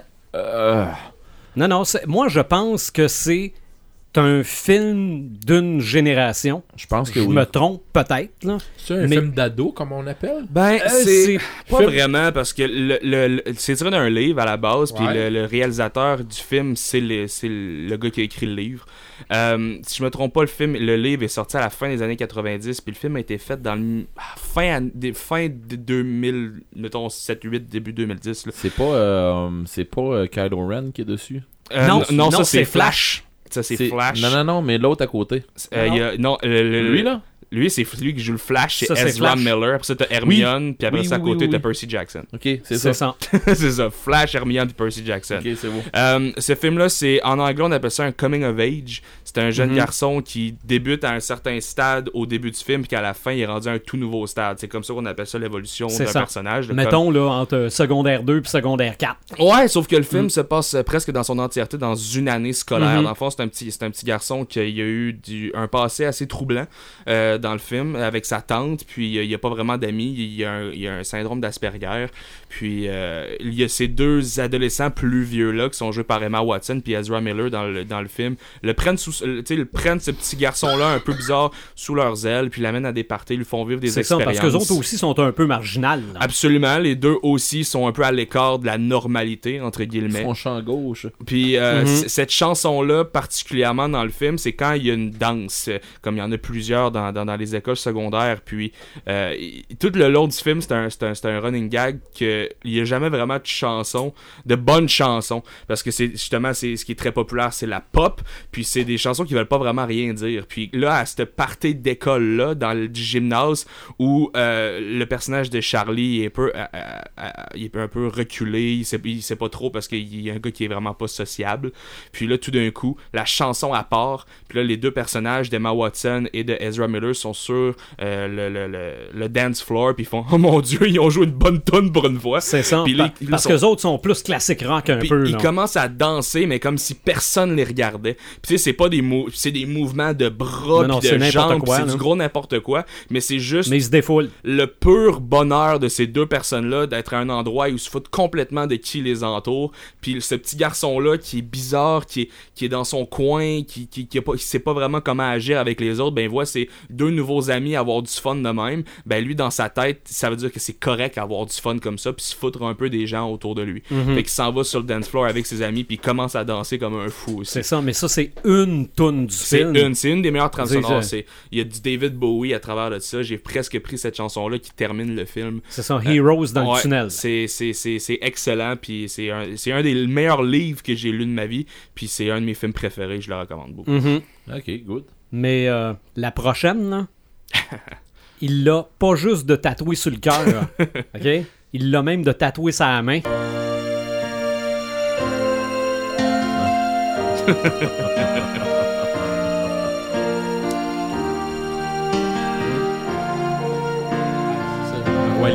J'ai eu des frissons en l'enregistrant. Je l'ai vu en spectacle il y a une semaine à Québec en plus.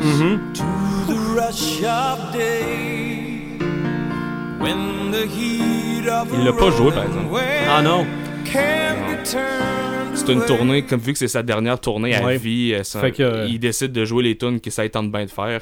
Puis vu que je pense que cette tune là il l'a joué chaque jour de sa vie depuis les 25 dernières années, il a décidé que pour une soirée de la laisser faire. C'est ça. Donc, c'est Can You Feel the Love Tonight d'Elton Ouais. John Ouais. du Roi Lion. Ouais. Je le sais. J'ai pas fait de recherche s'il y a une nouvelle qui est sortie à ce sujet-là. Il la reprend-tu pour la version live action? Lui, il sera pas là. C'est pas lui qui va reprendre cette chanson-là. Non. Parce que la chanson a été créée pour le film et ensuite de ça a été rajoutée sur des albums compilation d'Elton John. OK. C'est pas une tune qui est sortie avant puis qu'après ça, ils ont mis dans Non, le non, film. non, mais je veux dire, c'est quand même lui qui l'a fait. Absolument, mais étant donné que c'est un. Mais spécialement pour le C'est un interprète pour un film, ben il n'y a pas les droits de la chanson. C'est le film qui a les droits de la chanson. Ok. La raison pour laquelle elle va être reprendre dans lui qui font l'année prochaine. Ouais, Le Roi. Lion.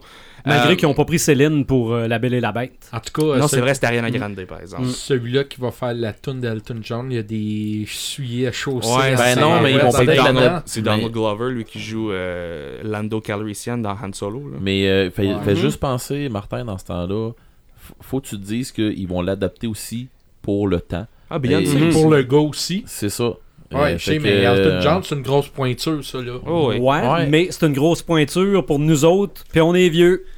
Puis là aussi, justement, la trame sonore est principalement faite par Beyoncé. Euh, le- Fait le- qu'attends-toi, attends-toi, la trame sonore va changer un peu. Oh, Sûrement. c'est sûr. Car- Ah ouais, je, voudrais être roi, là. Ça se peut qu'elle soit bizarre un peu. c'est vrai. Mhm. Mais ouais, le Roi Lion 1994, mais j'étais pas né quand c'est sorti. Ouais. Euh, Mais là, explique-moi la raison. Explique-moi la raison du tatou. Ah, Parce euh, que là, je veux dire, là, les gens l'ont vu, là, ouais, euh, parce s'ils que- regardent la vidéo, là. Ben, le, le tatou, dans le fond, ce, ce- ce- ce- cette partie-là du film, c'est quand le personnage de Rafiki, le, le- Ouais, le singe. fou, euh, dessine Simba, le personnage du Roi Lion, dans son, dans son gros. En gros, son gros arbre, là, puis Mhm. Euh, et puis j'ai décidé de prendre cette photo-là en particulier parce que euh, ce, ce- ce- ce symbole en particulier parce que à la à- je dirais aux trois quarts du film quand justement Simba il, devient lui tu sais, il devient lui-même puis il devient lui qui était supposé être avec son clan ben là le Rafiki est comme une, illumina- une illumination. Puis euh, il voit il voit ce, ce, ce, ce, ce symbole là que lui avait fait il y a des années dans son arbre puis fait que j'ai utilisé j'ai utilisé cette, cette, cette, cette photo là parce que c'est le symbole de euh, devenir qui tu es puis de grandir puis de, de, de, de- même si même si il y, a, il y a des choses qui peuvent savoir passer ou tu pensais aller à droite puis finalement tu es allé à gauche mais finalement tu vas toujours te rendre à destination puis j'ai ma- j'ai pris la phrase euh, remember who you are parce que c'est la, Ok. c'est la, la phrase que son père elle lui dit C'est ça. Bref, euh, Elton John avec Can You Feel the Love Tonight, le Roi Lion, c'est. Je pourrais l'écouter une fois par jour puis je broyais à chaque fois. C'est. Ok. c'est- J'ai hâte de voir le, live action, par Ouais, exemple. Ça va être. euh, Ça va être difficile. Ben, Euh, mais c'est le même gars qui a fait le, le livre de la jungle, puis le livre de la jungle, j'ai trouvé Ouais, ça Favreau? fantastique. Mhm. John Oui, Favreau. fait que j'ai j'ai hâte de voir. Mais est-ce qu'on va, qu'on va être capable d'aller chercher cette même émotion qu'on fais a confiance à Disney. Ouais, moi j'ai Mhm. j'ai confiance à la, à la souris puis Mickey Mouse. Ouais. Mais- Ouais. L'Empire du mal, mais c'est pas grave. c'est ça. Mais cette chanson-là, je, je crois que c'en est une, une chanson culte de film, que dans une discussion des meilleures chansons de film, je crois que ça mérite sa place Oui. définitivement. Oui. Mhm. Euh, à qui cette- est un film culte. Oh, ça c'est sûr et certain. À cette partie-là du film, euh, c'est quand Simba il retrouve Nala, puis les Mhm. deux ils finissent de se chamailler, puis, puis ils commencent à avoir bien du fun ensemble entre, entre lions, hommes et femmes. Et puis, euh, c'est c'est- l'emblème, je pense, du, du film dans un certain sens. Ça, puis Hakuna Matata, Can You Feel the Love Tonight? Parce que peu Mhm. importe t'es entouré de qui, justement, que ce soit ami, que ce soit membre de ta famille, père, mère, soeur, bref, euh, il va toujours. Je crois que c'est toi tantôt qui mentionnais que l'amour va, va, va con- tout conquérir. C'est un, Ouais, un peu la Il même mouillera pas tout le Il temps. mouillera c'est ça, pas tout le temps. un, peu, le- c'est un peu le même concept dans Le Roi Lion, puis j'adore cette chanson. Puis si, si c'est pas l'amour, c'est le scotch. Le, le Roi Lion qui a été euh, dans mon top 1 de Disney d'animation jusqu'à v'là deux ans. Ok. C'est qui l'a battu? Qui était, c'est Coco. Ah, c'était Avec Coco, c'est ça. fort. Coco pour moi, là, c'est. Mhm. Si tu pleures pas à la scène de fin C'est- où est-ce qu'il chante la chanson Ah, à la c'est grand-mère, t'es plus mon ami. fantastique. On veut pas voir ça. C'est fort. Ah, C'est une fantastique forme sur la mort. Mhm. Une façon de raconter la mort aux enfants. de- Ok. Ah, j'ai eu le bon ton. hein. C'est, J'ai euh, écouté là, moi, j'ai Coco, broyé ma vie. ouais, là, le film, là, je broye tout le temps quand je l'écoute. C'est merveilleux. Bon. Puis c'est, c'est, c'est là où ce qu'on voit la magie. Mais c'est pas Disney, là, Coco, c'est euh, Dream, euh, DreamWorks. Non, c'est. C'est qui, c'est pas Disney? Je pense que c'est Disney. C'est Disney, Pas mal bon, sûr c'est encore mieux. Disney, moi. C'est encore mieux, bref. Mais, Whatever. c'est tellement un bon. film. mais ça a battu pour ça. moi le Roi Lion, qui était dans, le top 1 là, euh, jusqu'à Ok. récemment. Un extrait que Red a proposé. Mais Puis ça après va, ça- ça va Puis après ça, on en a jasé, puis on Ouais. s'est fait, ah ouais, puis c'est pour non, ça, puis ça, ça va ouvrir la discussion. Bon. sur, puis sur probablement un autre Puis- sujet qui va s'en venir pour un ça. vol- level 3. C'est ça, parce que je me rends compte qu'on pourrait parler trois heures de temps facile. là. Facile. L'extrait est le suivant et Red nous explique après. C'est bien compris. L'ambiance.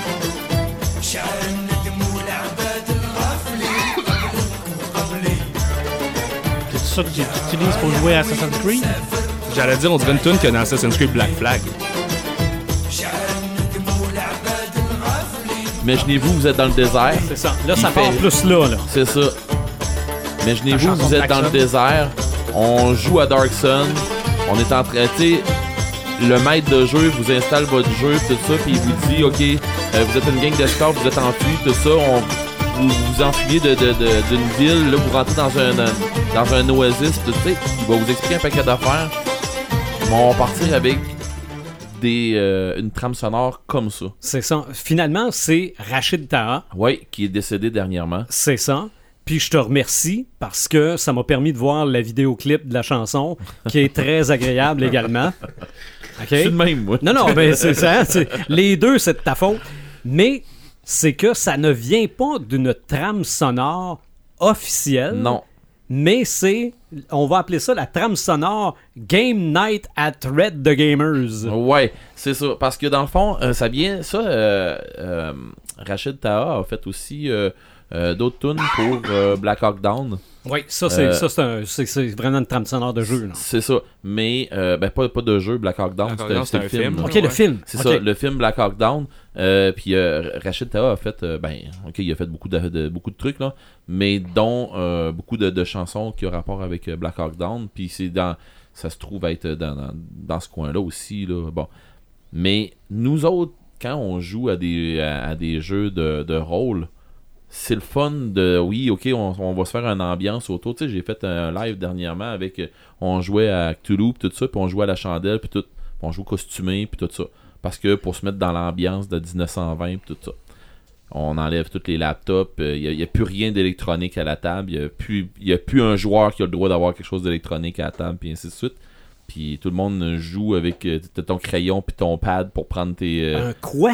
Un crayon? ouais ouais OK. Ouais, c'est comme un genre de bout de bois, là, Ouais, avec, ça, euh, puis il laisse des traces sur une feuille. OK. Que tu utilises pour naviguer ton téléphone, là, le crayon numérique. là? Ah, ouais, moi. Mais il écrit Ah, sur une feuille pour vrai.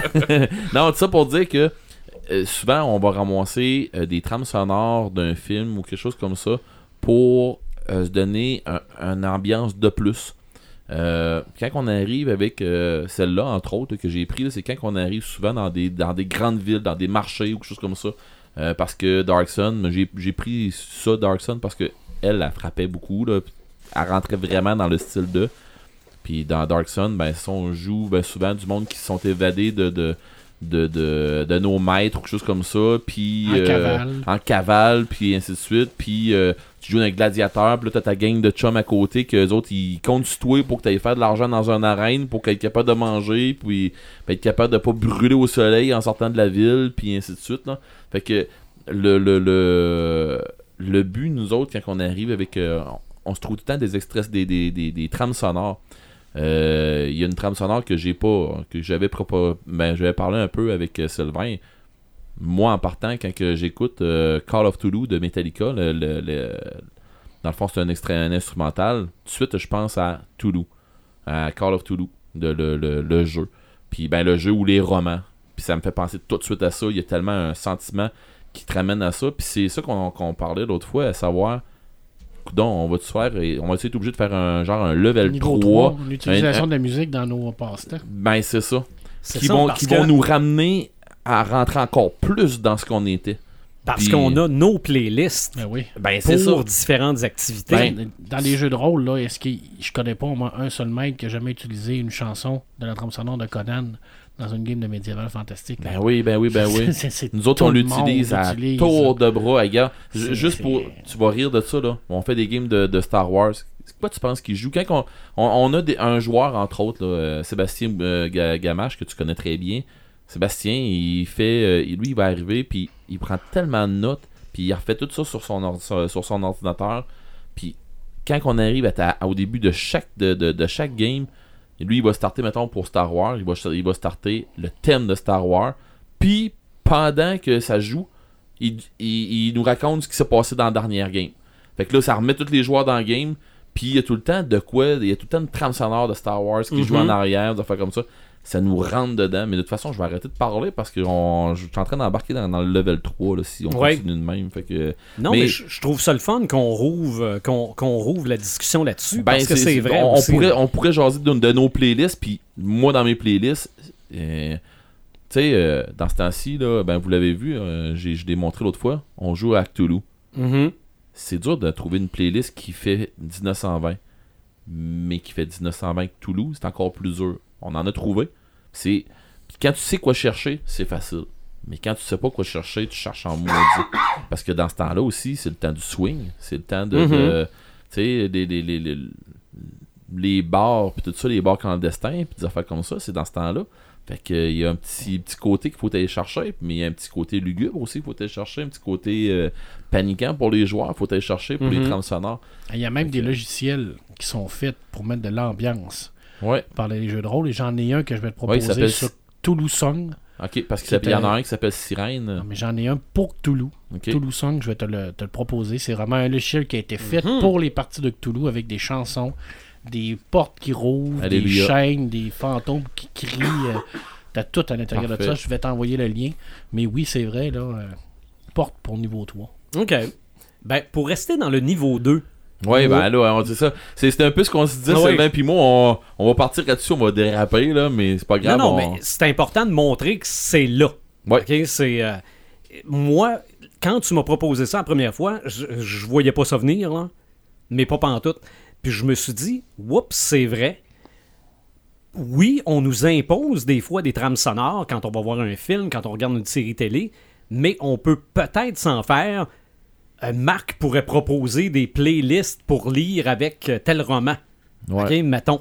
Euh, je pense qu'il y a, peut-être un level 3 à faire avec Ah, ça. c'est clair. On Mhm. n'attendra pas euh, 40 épisodes avant la fin. Ouais, on sait pas. On sait pas.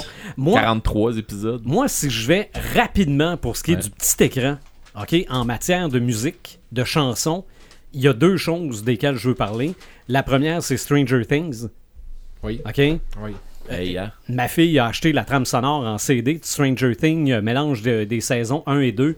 Euh, Là-dessus, il y a The Police, The Clash, The Bengals, Echo and the Bunnyman, Corey Hart, Duran Duran, Joy Division, Olivia Newton-John, euh, The Psychedelic Furs, euh, Toto, Jim Croce, Devo, Bon Jovi, Cindy Lauper, The Romantics, Fat Gadgets, Scorpions, Peter Gabriel et New Order. Et c'est des chansons, un peu comme je le disais au début, que soit les personnages les entendent ou c'est nous autres en tant que spectateurs, auditeurs, euh, téléspectateurs qui les entendent. Mais très souvent, c'est une chanson Qui qui est... joue dans un char ou. Non, non, non, même pas. C'est c'est vraiment là par-dessus l'action, mais ça a un lien avec ce qui se passe. Ok. OK? Euh, mais oui, ça, ça a aussi le- le- le- le- l'avantage d'ancrer la série dans les années 80. là. Tout à fait. Ça sert quand même à montrer que ça se passe en 84. Duran Duran, Toto. euh, Non, non, tu te trompes pas ben Scorpion, ben. non, Regarde. Tu te trompes pas bien, bien. puis la trame sonore, je vous invite à vous de l'acheter. là, C'est Ah ouais. c'est- C'est pas déjà fait. c'est rien que des gros classiques. Mais, selon moi, le summum de la chanson à la télé, la toune, c'est Glee. Ah Ok? ouais. Ah, ok, ouais. C'est- j'ai- je, je ne m'a- je me, ne m'affiche pas comme étant fanatique de Glee, mais j'ai quand même eu l'occasion d'en voir du coin de l'œil. Et encore plus depuis qu'on a Netflix. Don't stop. The Music, non, non, hey. Don't Stop Believing, ouais, non, non, ça a été leur classique, là, la version Glee de Don't Stop Believing a été autant populaire que l'original. De Boston, je me trompe. Journey, Journey. Journey, Boston. mais, mais, oh, mais tout, tout, tout- Non, c'est Midnight c'est Boston. C'est ça, hein? Euh, Boston, c'est More Than a Feeling. Ouais, c'est ça. Ah oui. Euh, mais six saisons. À de- bas, à bas. À bas, à bas, Red. Euh, six saisons de 2009 à 2015. 121 épisodes. 754 performances musicales. Hey, hein. OK? Je ne sais pas s'ils sont toutes sur CD, je penserais pas. Mais des CD de Glee, il y en a un paquet. Ils doivent être tous sur YouTube, en tout cas. Oui, moi, j'ai, je pensais qu'il y avait un album de Noël, j'en ai trouvé trois. Hey, hein. OK? Tout ça pour Euh, vendre, tout ça pour vendre des copies, hein. Non, non, mais un, vrai. film également qui s'appelle Glee de 3D Concert Movie. 25 présences dans le top 100 du Billboard. C'est la première pensais que fois. t'allais dire 25 présences dans le cinéma cette fois-là. Non, non je pense qu'il y a eu plus de monde que ça. Mais 25 fois où Glee s'est retrouvé dans le top 100 du Billboard, ça ne, ça s'était pas produit depuis les Beatles. Tu me niaises. hein. Non, non, c'est pas, pas- Mais là, là, euh, je parle pas de première position. Là. Ok, non, non, mais. Mais quand même. Il, en sort-tu de la musique, là? Non, On non, ça- s'entend que dans le top 100 des Billboards, c'est parce que. ça a permis de ramener des chansons à l'avant-plan et même d'en faire connaître parce que je pense que Somebody That I Used to Know de Gauthier, c'est parce que on l'a pensé dans Glee qu'elle est devenue populaire après. Oui, oui, oui. Je pense oui. que t'es over-utilisé à la radio, mais c'est mon opinion Ouais, personnelle. mais ça, je pense, non, mais ça, je pense que c'est après. Là, là, oui, tu peux le dire. Elle l'est- encore. Mais euh, concernant Glee, il y a deux événements controversés. Premièrement, la mort du Ouais. comédien Corey Monteith, euh, qui on a fait mourir dans un épisode, qui a été un épisode à fendre l'âme. là. OK? C'est- C'est triste, cet épisode-là, au bout.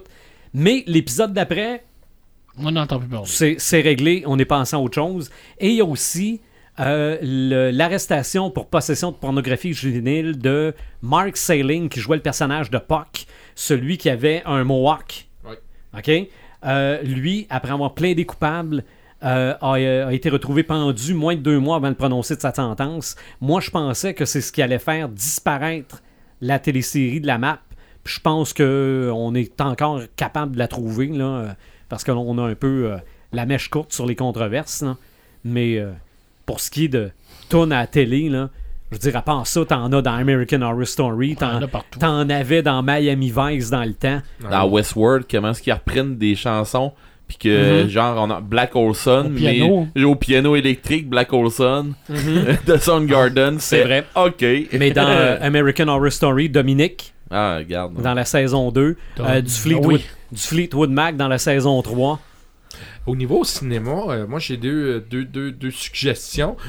Euh, faudrait pas oublier Prince, A Purple Rain, Mhm. ok, qui est un grand classique. Euh, C'est pas un super grand film. non mais Prince c'est la- Prince Ben, c'est un, Prince, c'est Prince, puis les c'est un- tunes, c'est un les- gros vidéoclip de deux heures. C'est ça, les tunes pognent.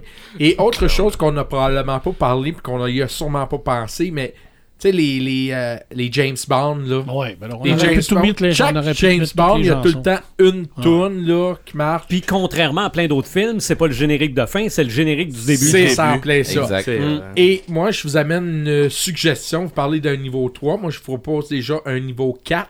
Bon, Pourquoi pas vous irez pas avec les comédies musicales? aussi. Voilà. Aussi. Parce que j'ai dans la tête Pink Comme mon, Floyd, gars, The Wall. comme mon gars qui change, peux-tu emprunter ta tondeuse? C'est plein ça. Mais les comédies musicales, c'est parce qu'il y a beaucoup de chansons c'est vrai. là-dessus. Oh, oui, absolument. J'ai passé Ah. proche de prendre une chanson de Grace ou de La La Land. Mhm. Singing, Singing in the Rain. Alors, C'est vrai. euh, il y a Ah ouais. beaucoup de... Grace là pour vrai là moi il y a une tune moi qui me marqué dans Grace puis que je vais toujours la garder cette tune là c'est Grace Lightning Ouais, moi aussi. Oui, ben oui. Grace Lightning avec euh, Léo euh, Moracchioli qui l'a repris euh, de Frog Leap Studio sur euh, YouTube. C'est un, un YouTuber de, de, feu. Là. Euh, puis il a repris la tune, mais il a repris euh, un peu plus violente. OK. Il a repris aussi une, ch- une tune de Chuck Berry. Il a, il a pris Johnny B. Good de Chuck Berry à, Qui sa, était, à sa- était, à son qui décès. était dans, dans Et euh, c'est Back to the Future. Ban- Back to the Ah, Future aussi. ouais. Ouais. Mais ouais, c'est ça, Chuck Berry. euh, en tout cas, moi j'ai assez. J'ai de la misère à. J'aimerais ça être capable de la jouer. Johnny B. Good, j'ai de la misère avec le début. j'ai beaucoup de misère avec le début. Fait qu'à donné, je m'écœure puis je joue, je joue pas sur le début, ça, ça va bien. mais elle dégénère assez vite avec plus de distorsion. Mhm. puis- mais bon. Et, Non, non. et moi, je comprends Marty, mettons. Et moi, en je plus, vous il ai, a joué avec une main en moins qui commençait à disparaître. ouais, ouais, ouais. Mm. Et je vous ai trouvé une tune qui a été populaire, très populaire, et le film qui a été un gros échec. OK. Est-ce que vous avez une idée, ça serait lequel? Ben, je dirais pas, beaucoup. euh, je dirais pas I Will Always Love You parce que The Bodyguard, ça a été populaire. Je Non, c'est pas ça. C'est euh, Everything I Do, I Do It For You. Oh, De- Robin des Bois. Robin Desbois qui est... Ben, le film a fait énormément d'argent. Ouais, mais ça veut pas dire que ça a été un... Ben non, ça, ça veut pas dire ça a été Ah, populaire. c'est extrêmement populaire. Ouais, j'ai aimé je ça, suis là. avec lui. Moi, je pense que c'est super Ouais, populaire. moi, j'ai aimé ça, Ça a là. été super moi, moi, populaire, personnellement, ce j'ai pas trippé sur ce film-là. Ah. Ah, ok, mais moi j'ai adoré. Ben, moi, je l'ai Bon. pas vu. Pour vrai? Non, je l'ai pas vu. Ben, je Je sais que quoi, me là. parler de Reality Bite avec Mike Sharona. Ah, j'ai pas pensé à celle-là. Ouais, Lost mais... Highway. Ouais. Mais c'est pas le meilleur Robin, euh, c'est pas le meilleur Robin des Bois qu'on a Ben, à eu. date, je te dirais que oui. Là. Ben, Lost Highway wow, avec wow, il y a Robin des Bois, héros en collant. ouais, mais ça. Ouais, puis, euh, Là, tu l'as. il y a lui, Hein? lui de Russell Crowe il y a une couple d'années aussi, mais là, il y en a un qui sort dans, dans un mois, là, un Oui, nouveau Robin oui. des Bois. Ouais, mais il y en a pas, il y en a pas 10 Robin des Bois qui s'en viennent.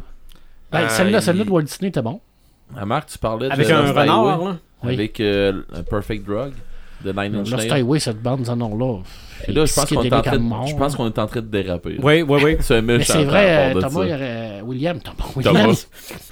Le Thomas scotch. William. Le scotch. Euh, le jeune au bout de Avec la euh, table. Jimmy Fox qui va jouer Little John. C'est vrai. Bon, veux-tu que je te parle de Fred Pellerin? Oui! Ben, tu voulais pas en parler, mais, Non. mais j'essayais de voir, y a-tu des livres Ben oui. qui ont été faits en parallèle avec de la musique, Ben oui, il y en a à beaucoup. part les petits livres de Disney que tu tournais la page après la clochette? Ouais, Raconte-moi une histoire, là. Ah oui. Ouais, mais oui. Mais oui, effectivement, il y a des livres qui sont, qui, qui sont accompagnés de musique. Fred Ok. Pellerin en- au Québec, entre autres. Mais il y a beaucoup de BD aussi.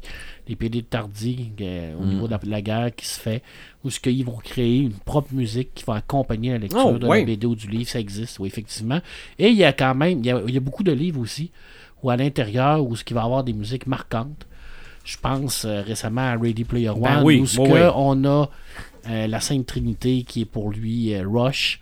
Alors, ce qui nous explique qu'il a Mhm. composé la majorité de la, la programmation de, de l'Oasis sur euh, 2112 de Je Rush. pense que la playlist est disponible à quelque part. Alors, je voulais pratiquement le mettre, là, mais là, je me suis Mhm. bon, je l'ai tellement fait jouer ça, souvent que maintenant, le monde va s'écœurer. là. Mais oui, ça existe. J'ai adoré toute la trame sonore au complet du film Baby Driver. Oui, Oui, ça, oui, très ben bon. oui, c'est Ben, il en a parlé dans un podcast, euh, v'là un bout, là. Mhm. Ouais, moi, Baby Driver, Ouais, il j'ai il y a comme ça. pas de chanson qui fait le film, mais chaque mouvement de chaque personnage est rattaché à un son Ouais. de la chanson. Je trouve ça Exactement. fantastique. Exactement. Ouais. Baby Driver qui a été. euh, moi, je- je- je- j'attendais rien de ça. Mais Une bon. surprise. Hey, euh, Moi, quelque ça chose qu'on n'a pas parlé, que William puis moi on avait dit qu'on allait jaser pendant le podcast, puis Ok. il y a du monde qui, de, ben, qui nous ont écouté pendant le pré-show, qui vont peut-être nous attendre là. Mhm. Venom. Oui, ben là, Ben, on, on met. mettons qu'on a conclu Ouais. le... le... Avant de faire les samalumes, ça m'éteint, là. Mhm. Avant de faire les samalumes, ça m'éteint. Venom, euh, je m'attendais je m'attendais à rien en allant voir le film. Puis je pense qu'on en avait jasé déjà un peu entre nous autres, Mhm. qu'on n'attendait pas grand chose de, de ce film-là. Puis il y a du monde que ça lui tentait pas parce que justement, il se disait, ça m'intéresse pas. Ben, j'étais, je vais peser mes mots, fucking agréablement surpris. OK. J'ai eu, j'ai passé une super belle soirée. J'ai tripé sur le film. J'ai vu un super de bon film. Oui, les gens disent, là, euh, ben là, Will, tu me, tu me diras ce que c'est que t'en as pensé, mais arrête-moi si je suis dans le champ, là. Mais il y a bien du monde que j'ai entendu parler, des critiques, qui disent, le film est bon, mais Venom est pas méchant. Et c'est pas vrai, Venom est méchant. Il mange la tête du monde. Ouais, mais Venom est pas assez, Venom est pas assez méchant. Ok. Mais les gens, là, les gens, ils comprennent pas. Venom, c'est Venom. Si t'en veux un failé, qui est violent puis qui arrache tout, c'est Carnage. Mais c'est ça, j'en parlerai pas plus que c'est ça. Je suis avec toi, arrête ça là, c'est correct. Mais, ça pour dire Tu es en que train de me dire qu'il y a carnage dans le film? Dans la scène post-générique? j'ai rien dit. Ah, je m'en fous des spoils, tu le sais, moi. J'ai rien dit. Si tu veux Non, mais que... si tu me dis qu'il y a carnage dans le Écoute-moi, film, Ah, a pas juste toi écoute pour ça. je vais aller le voir. Écoute-moi, si me y a pas non, j'irai pas le voir. Je suis d'accord avec Will. Ben, Fais-moi un signe, genre là, oui, non. Je suis d'accord, écoute-moi. Je suis d'accord avec Will. Je t'en rejaserai après, après le, le- après l'enregistrement. Je t'en en reparlerai. D'accord? Hors d'onde, je t'en en reparlerai. Par contre, euh, sérieusement, j'ai trouvé que les, les, les trucages, tout ça, j'ai, les ai aimés, moi. J'ai trouvé que c'était bien fait. Ce qu'on voit à la télévision, euh, les scènes qu'on voit à la télévision où ce que, euh, il dit euh, We are Venom, puis des affaires comme ça. Ouais, mais j'accrochais pas, j'étais comme vous autres. Puis de toute façon, vous le Mhm. savez, hein, depuis longtemps, j'en regarde plus. De, de, je regarde des fois un, une bande-annonce et c'est fini, je ne regarde plus. Je n'ai regardé une une fois. Puis on voyait Venom, puis je me disais, Ah, c'est bien bizarre comment c'est fait. Euh, finalement, c'est bien fait. D'un bout à l'autre. Euh, Moi, le symbiote, j'ai embarqué, j'ai cru Mais ben moi, j'ai pas vu de mauvaise critique sur les effets, moi. Non, mais c'est ça. C'est l'histoire, c'est l'histoire qui était plus ou moins euh, intéressante qui disait. Ben, Ben, le méchant du film, joué par Riz Ahmed, euh, j'ai trouvé que c'était un, cart- un, un personnage tout droit sorti d'un méchant cartoon d'un en termes de je suis méchant pour être méchant Euh, j'ai trou- trouvé ça un peu la science qui parlait aussi je suis vraiment pas bon en science là mais quand, quand il parlait justement de symbiose puis de transférer ces créatures là pour, pour, pour faire avancer l'évolution humaine Ben moi, ce que je voyais, là, je voyais un businessman qui voit une opportunité de faire du gros cash, puis que lui, il voyait, je me fous bien de comment est-ce que vous allez arriver. C'est vous autres les chercheurs, moi je vous paye. Vous allez faire ce que je vais vous dire now. Fait que c'était ça, c'était ça le méchant. Euh, ben c'est pas c'était ça, c'est ça le méchant. Ça. Euh, moi, j'ai aimé, j'ai aimé Venom, puis il faut que les gens ils se mettent dans la tête, parce que pour vrai, j'ai. euh, on en reparlait euh, dans, dans la soirée. je jouais- quand on est, revenu, on est revenu de là, je me suis, je me suis mis à jouer à Destiny avec un, un de nos amis, puis qui m'a demandé qu'est-ce qu'on en a pensé? Puis lui, il m'avait parlé de critiques, tout ça. Puis Rachel, elle me disait ça sur le site, elle disait Ah oui, elle, était sur, euh, sur internet, puis elle dit Ouais, il y a du monde qui trouve que Venom est pas assez méchant. Euh, ben, si le monde il comprenne un peu ce qu'est Venom, là, à un moment donné, Venom s'associe, il, embarque même, parce que Venom, c'est le symbiote. Ok, c'est pas. euh, ah, j'ai le nom qui, m'échappe, là. le journaliste, là. Euh, Eddie, Eddie Brock. Brock. Et ça. Eddie Brock, c'est lui, je veux dire, il a quand même une conscience humaine. Mais Eddie Brock, il, il- il est capable de tolérer facilement Venom. Ok, il, il est Ouais. capable de, de- de- c'est ça, c'est une symbiose entre les deux. Puis là, ben c'est ça, euh, Venom, c'est une, c'est- c'est une créature, c'est une bouette là, on va dire. Mais à un moment donné, il prend Spider-Man, il prend Peter Parker pour se battre contre euh, contre Carnage. Puis à un moment donné, il y a euh, il y a Eddie Brock avec euh, Peter Parker en team pour se battre contre Carnage puis tout ça, ça trollait. Ça, c'est pas, pas dans le film, ça. Là. Non, ça c'est pas non, dans le ouais, film. c'est ça, c'est pas dans le film. C'est dans les BD. C'est rien que pour mettre un peu en perspective quand que le monde nous dise il est pas méchant. Euh, ben je suis d'accord avec tu sais, je suis comme Will. Il mange des têtes. Non, mais il n'a jamais été méchant, mesdames. C'est Non, un mais c'est- anti-héros. Ben ouais, mais c'est ça. C'est parce qu'il est gentil quand il faut être gentil, puis il est méchant quand il faut être méchant. C'est ça l'affaire. Il mangeait pas des têtes dans BD. Là. Non, mais c'est parce qu'à un moment donné, tu sais, c'est Eddie Brock qui dit non, lui, tu y touches pas. L'autre, c'est correct. L'autre Ouais. a arraché la tête, pas de trouble. Mais lui, Ouais. non. La relation entre le personnage de Eddie Brock joué par Tom Hardy puis Venom, c'est définitivement la meilleure partie du film. Quand, parce qu'au début, euh, j'ai, je trouvais ça, au- les 10 premières minutes du film, il y a à peu près 5 scènes où le personnage de Tom Hardy il fait juste marcher dans la rue pour créer une, flu- une fluidité entre les scènes avec lui à la maison puis le- quand il va au laboratoire de la compagnie. Fait que ça, c'était vraiment pourri. Mais la minute que, la minute que là, les symbioses arrivent puis la minute que les personnages commencent à évoluer puis la minute qu'on commence à comprendre c'est quoi vraiment l'histoire de Venom, c'est là que ça commence à kicker puis ça arrête pas. Les- la- vraiment la relation entre Venom et Eddie Brock c'est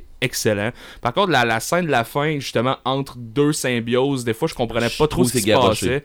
Euh, J'avais l'impression que je regardais un film de Transformers, puis c'était deux Transformers qui se battaient, puis je comprenais pas qui était qui. Ouais, non, j'ai trouvé que c'était garoché cette fin-là. Mais, Mais bon. mais, mais le film en tant que tel est, est, est, est- bien fait. Et les, les, est-ce qu'il y a des, des phrases ici et là? Est-ce qu'il y a des scènes qui fonctionnent pas? Ouais, mais comme dans la majorité des films. Puis la, la, la, la scène de la fin nous donne droit à penser à une suite. Puis avec l'argent que le film a fait, je suis pas mal sûr que le film va avoir lui aussi. Ça revient à ma théorie du craft dinner. OK? Les critiques culinaires jamais vont dire que c'est bon, mais c'est bon pareil. Ouais, c'est ça. Voilà. Tout à fait. C'est- C'est Puis on va continuer à en manger. c'est ça. Mais c'est la différence. J'oserais mentionner Suicide Squad, mais je le ferai pas. Ouais, mais moi, j'ai aimé ça. Ben, c'est ça. part, Non, non, à part du Joker. Ah, moi c'était la méchante qui, fait, qui dansait bizarre, là, mais ça c'est un autre sujet. mais bon. Moi, c'est l'ensemble de l'œuvre. ok, c'est beau, on, on dérape. Donc, on y va pour les ça m'allume, ça m'éteint? Yeah. Paperman. Euh, breaking news, un gros matin, Netflix vient de canceller Iron Fist. OK. Pas de saison 3. Bon. Ça. Fait que ça, ça, ça- Mais t'as aimé la saison 2, donc ça te fait un peu... la saison 2, donc ça me fait un peu suer, Ouais. Mais est-ce qu'il y aura une saison 3 de Jessica Jones? Parce que oui, Non, oui? OK. Ah, comment? Non, ça me. j'aimais ça, moi. Euh, le 2, là, sérieux, j'ai pas fini la 2 de, de ça. Force-toi un peu. ouais, Ah, ça, ça- devient bon au dernier épisode. Ça a l'air que quand tu l'écoutes avec Dancing Queen, ça devient meilleur. Hey, non. Non, à. Hey, non, tes derniers commentaires là-dessus, là. hey, Non, c'était pas, À euh, enregistrement, là, il m'a dit, ça sera pas meilleur jusqu'à la fin. C'est ça qu'il m'avait C'est dit. c'est lourd, c'est très lourd. C'est ça qu'il m'avait dit. Il a Tant dit, j'avais aimé la il a première dit, écoute, saison. Red, là, ça sera pas meilleur jusqu'à la fin. c'est- Mais J'ai bon. trouvé ça lourd en tabarouette. Bon, OK. Bref, j'étais un peu déçu parce que je trouve qu'ils avaient monté de niveau avec la saison 2. Ouais. Mais bon, bon. De toute façon, Netflix peut faire ce qu'ils veulent. Ils sont multimilliardaires. Fait qu'ils Mhm. se foutent pas mal de tout le monde. Fait que, euh, De toute façon, S'ils perdent, ton, perdent ton 10$ par mois, ils vont en faire trois autres d'ailleurs. je suis même pas euh, une équation dans la, pour eux Mm. autres. Même pas un chiffre dans l'équation pour eux autres. Euh, ça m'allume. euh, J'en ai quelques-uns. Euh, Blade Runner euh, 2049 va avoir une suite, mais en BD. Mhm. Alors, on va développer euh, une suite euh, qui va suivre l'histoire, mais en bande dessinée qui va être publiée chez Titan, qui est la même euh, maison d'édition qui fait Doctor Who. Alors, on sait pas trop de quoi ça va avoir l'air. On sait pas grand chose à part que le scénariste, c'est la même qui a travaillé sur le scénario du film. Alors, moi, ça m'allume parce que vous savez à quel point j'ai aimé Blade Runner 2049. Je trouve qu'il y, a il y a quelque chose à aller développer à l'intérieur de tout ça. Puis si ça se fait bien, ben ça va être pourquoi pas en BD. Mhm. T'sais, toutes médias confondus, ça va être super bon. Euh, Alien Perdition. My God, Red, faut que tu dises ça. Une BD sur Alien qui est sortie il y a quelques années chez Weta. Euh, Mais, euh, mais, mais Mais ma bibliothèque où ce que je loue mes livres, ils ont de la misère moi, à ils ont pas ça. Hein. Hein, mais Moi, c'est parce trouvé que... ça. Écoute, tout médium confondu, là, tout médium confondu, c'est la deuxième meilleure truc d'Alien que j'ai jamais vu après le premier film de, de Ridley Scott. OK. Écoute, cette BD-là est extraordinaire. Ça revient aux sources de l'horreur. Les aliens sont tellement bien dessinés, ils sont tellement, ils ont tellement repris le concept du premier film. Dans le fond, c'est une genre de relecture. Ça m'allume énormément cette BD-là.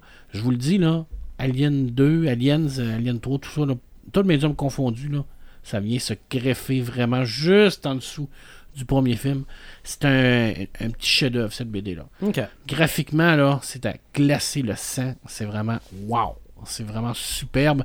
Et je termine avec euh, Étienne Leroux qui nous a sorti euh, la page couverture du prochain Conan qui fait avec euh, Luc Brunswick. Mhm. Ce vieux Conan J'attends encore, à ma bibliothèque pour mais après mes deux premiers Conan. avec cette barbe euh, fatiguée en armure avec sa double euh, sa broadsword à, à deux mains sur ce, Ouais, mais Conan, il est pas en Beden. Non, il, il est pas en bedaine là-dedans. Tout ce tas de cadavres en armure-là, qui, qui, il le monte, qui monte pour essayer d'a- d'aller le chercher.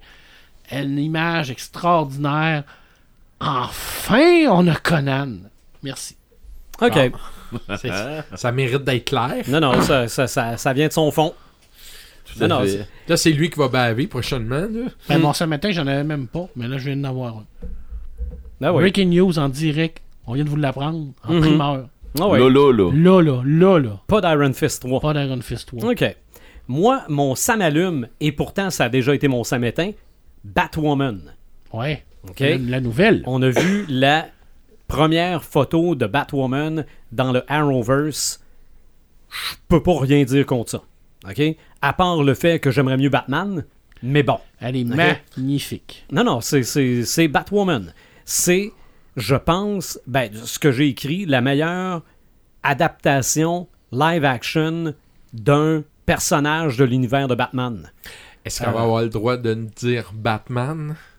Je ne sais pas s'ils vont le mentionner, mais je, te- je- je vous le dis, là, même la Batgirl de la télésérie des- de 1966, je pense que c'est meilleur que ça. Euh, ça bat à plate couture la Batgirl du film. là. Oui. OK? Alicia Silverstone. Oui, euh, non, non, Oh my goodness. Bon. Des mauvais souvenirs. c'est ça. Euh, le, le Robin dans Titan, le costume, il est pas pire, mais celui de Batwoman, il est parfait. Ah, il est parfait. Voilà ce que Will nous a parlé tantôt avec. Titan, là, ça me tente Non, non, ça, ça, a l'air correct. Là. Je dis pas que c'est pas bon puis que c'est pas beau, là, qu'on va mais c'est une, une coche au-dessus. Euh, aussi, euh, Batman va apparaître dans, la der- dans le dernier épisode de Gotham. Comment il va être habillé? Il va-tu avoir son costume?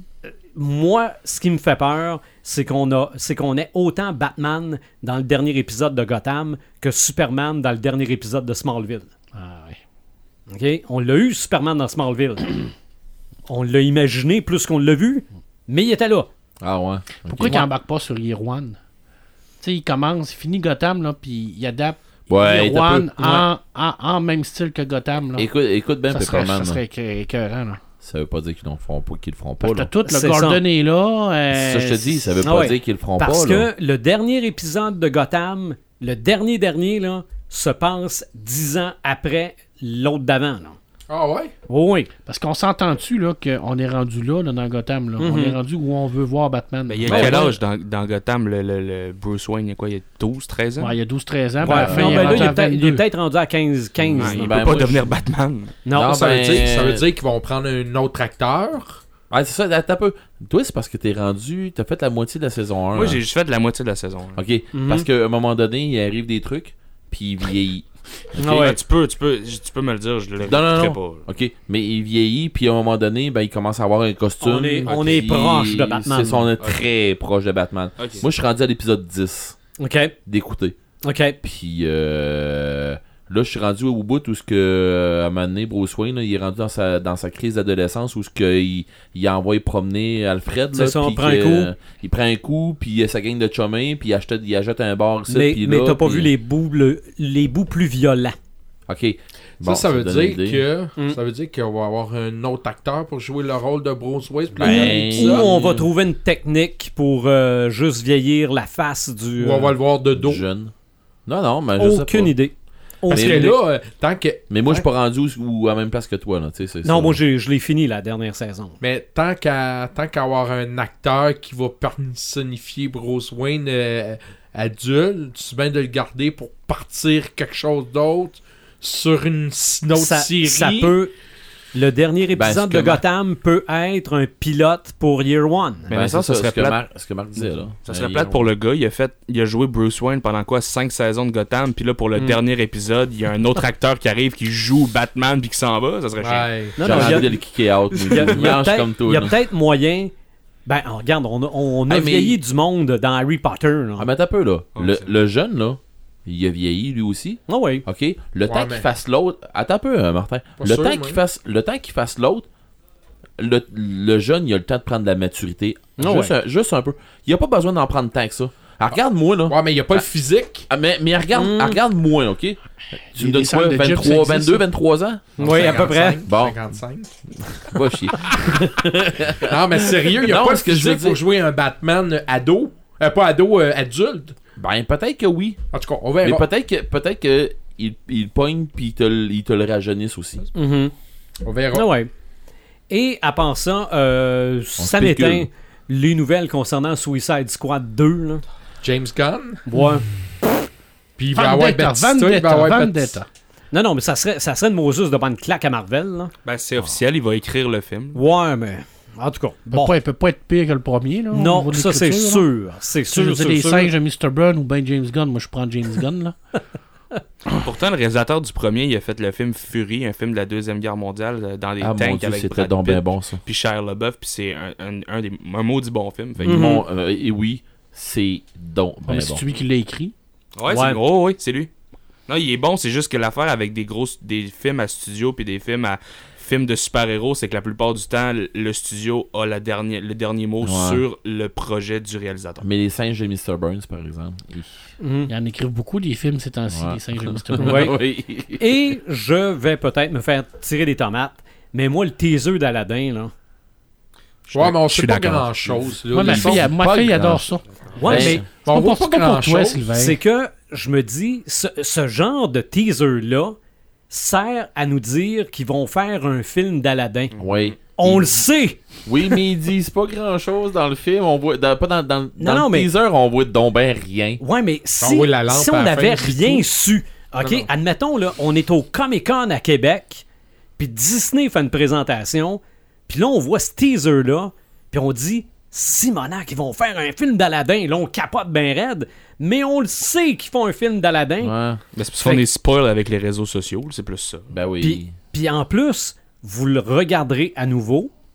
La dernière séquence où Aladdin tente de prendre la lampe, il a même pas l'air de la prendre pour vrai. OK? Je vous le dis, là, vous regarderez, ses mains à la fin passent quasiment à travers de la lampe. Donc la lampe a été rajoutée. La lampe est rajoutée, c'est un film en 3D. OK? Et Sylvain, hein, ma fille et mon gars ont trippé. Ah non, mais j'en Ouais, doute pas. J'en, j'en pas doute pour pas toi. C'est Mes sûr filles- que ça doit pas être pour mes moi. filles, quand je vais leur. Ils savent pas, mes filles. À moins qu'ils nous écoutent là, mais ça me surprendrait. mais ils savent pas. La, la minute que je vais leur montrer ça, ils vont faire. Ah, papa, on va aller voir On ça. va aller voir ça. Non, non, Ah, c'est... c'est clair que. Mais, Gars, puis- puis vous encore- savez, là, c'est mes deux, mes deux bodies de cinéma. Là, Faut t'apprendre à tes que- filles à écouter les bandes annonces. Non! pas écouter bande-annonce. Mais non, Mais, non, mais c'est sûr vont- que Ils moi, je suis pas, bien élevés. je suis pas le public du Aladdin en dessin animé. OK? Je, je sais ce que c'est, mais je l'ai Moi, jamais ça me vu. moi, je- bande-annonce. moi, je l'ai T'as jamais vu Aladdin? Moi, j'ai vu la- Aladdin Ah non, 1, j'ai- 2, 3. Moi, ça Euh, me laisse froid. Moi, c'est, c'est sûr que peut-être pour ceux qui ont vu ce film-là à tour de bras, Moi, j'ai joué. voir l'oiseau dans les airs, ça doit leur J'ai- dire de quoi, là. j'ai- Moi, j'ai Ouais. joué. Ouais, oui. Ben oui. Ouais. Non. Ben oui. Moi, moi, Aladdin, là, j'ai joué à Aladdin. OK. C'est un méchant. Ah, je- je- temps j'ai eu ça sur ordi. Ce jeu-là. Hein. sur Sega. Comment? C'était dur, ce jeu-là. Il était bien fait. Oh, mais il était dur en C'était, c'était un, un scroll, là. C'était Ouais. euh, de gauche à droite. là. Ouais, ouais, ouais. ouais, Ok, C'était un oui, jeu de j'ai- plateau. Ouais. J'ai eu ça sur ordi, puis je me demande si c'est pas Non, ça doit pas être d'une boîte de céréales que j'ai trouvé ça. Ça se peut-tu? Hmm, mais plus vieux par un bout parce que quand Non, ou sorti, peut-être ça- que j'ai acheté ça pas cher. là. quand ça a sorti, ça a sorti sur euh, Sega, Ok, Mais, non, non, moi, c'était vraiment sur, sur PC, là. sur Genesis. Ok. Mais euh, pour euh, continuer ce que tu disais, Sylvain, tant qu'à ça, je préfère l'extrait de Dumbo, qui était Mhm. comme moi De Tim Burton, moi. Mais plus convaincant, plus convaincant. Ça, c'est. C'est je, je, je, je, je sais J'ai hâte pas, de le voir, Dumbo je- de Tim J'ai pas un bon feeling. J'ai pas été le voir au cinéma, Dumbo. Mais il est pas sorti encore au cinéma. Il est pas Ah, pas- tu parles. Le, moi, Non, je parle live film. action. Il sort, De- euh, je Non, pense, à la live fin action de l'année n'est pas prochaine. sorti. Le film est pas sorti Ça, encore? pense, en septembre ou novembre de l'année prochaine. Mais je pensais qu'il sortait en même temps que Winnie the Pooh. Non. Non, Winnie the Pooh est sorti il y a deux mois. Ok, parce que Winnie the Pooh, j'ai pas été le voir. J'aurais aimé ça, mais bon. Mais. Il est resté 4 jours ici, à peu près. Ah bon. Mais euh, pour revenir à qu'on dit à Aladdin, euh, je pense qu'ils l'ont en plus sur. euh, je pense qu'il y est sur la euh, Genesis euh, classique. OK. Mais c'est ça, tant, tant qu'à ça, si le génie était sorti de la. Ça reste. C'est ça, un peu. voir de Là, l'air ça, le génie. Pour là, ça, t'aurais dit, oh boy, on s'en- on s'embarque d'une affaire badass. C'est pour ça que là- Dum- Dumbo, j'ai trouvé ça plus intéressant parce qu'on sait de quoi qu'il a l'air. Là, le génie. euh, On on voit, s- on voit Dumbo voler. Euh, ben, Mhm. ben, on le voit ben, dans Oui, la Oh bande, oui, oh oui, dans Ok. bande-annonce, on le voit voler. Ah. Le génie, on sait même pas si tu es Will Smith. Will Oui, je pense. c'est Will Smith. Mais pour faire l'avocat du diable, à- dans la première bande-annonce de La Belle et la Bête, le nouveau qu'ils ont fait il y a une couple d'années, on n'a pas Mhm. vu la bête de tout le long. La seule chose qu'on avait, c'est une petite trame sonore magique de Disney, une coupe ça. de séquences. La Puis rose. à la fin, il y avait la rose de la pétale qui tombait. Fait Ouais. que techniquement, quand tu regardes ça, c'est à peu près la même chose qu'ils ont Mhm. fait avec Aladdin. Ben, tu vois là, moi j'ai vu La Belle et la Bête. J'ai beaucoup aimé parce que j'ai Ouais. trouvé que c'était. Mais j'étais un bon public pour euh, tout ce qui est de, de classique de Disney. là, J'étais un, un- un excellent public. Parce que moi, je tripe Disney. Mes filles tripent Disney. Fait que je continue à écouter ça avec eux autres. Fait que, tu sais, Mhm. c'est- c'est- ce qu'on disait tantôt, là, tu sais, j'étais un, un bon public pour ces affaires-là. Euh, c'est la même affaire que toi. que comme toi, j'ai j'ai vu cette bande-annonce-là de Aladdin. Moi, je veux le voir. De là à dire que c'est arc, non. Euh, Tu sais, je, je, je comprends. Non, non, mais moi, je te parle de la- du, teaser. Ça... Ça, ouais. Mais moi, j'ai vu, dernièrement, j'ai vu trop de films français avec Aladdin, justement, avec une histoire, oui, une adaptation d'Aladdin. OK. Puis j'ai vu aussi une adaptation, Les Nouvelles Aventures de Cendrillon. j'ai ri tout le long. C'est con, mais bon. Euh, Là, on s'attend de, de voir probablement prochainement Gaston Lagaffe aussi. OK. Que- T'invites Remarque? oui, c'est ça. Pourquoi tu fais ça? Mais Marc, c'est parce que. T'encourages ça? Non, ok. Marc, je sais pas si je vais le faire, mais je me disais, ça va attirer ton attention si je dis ça. mais bon, c'est tout. Ça m'allume, ça m'éteint. Visionneur. Euh, je n'ai quatre. Ouh. Oui, 4, ça m'allume, 0, ça m'éteint.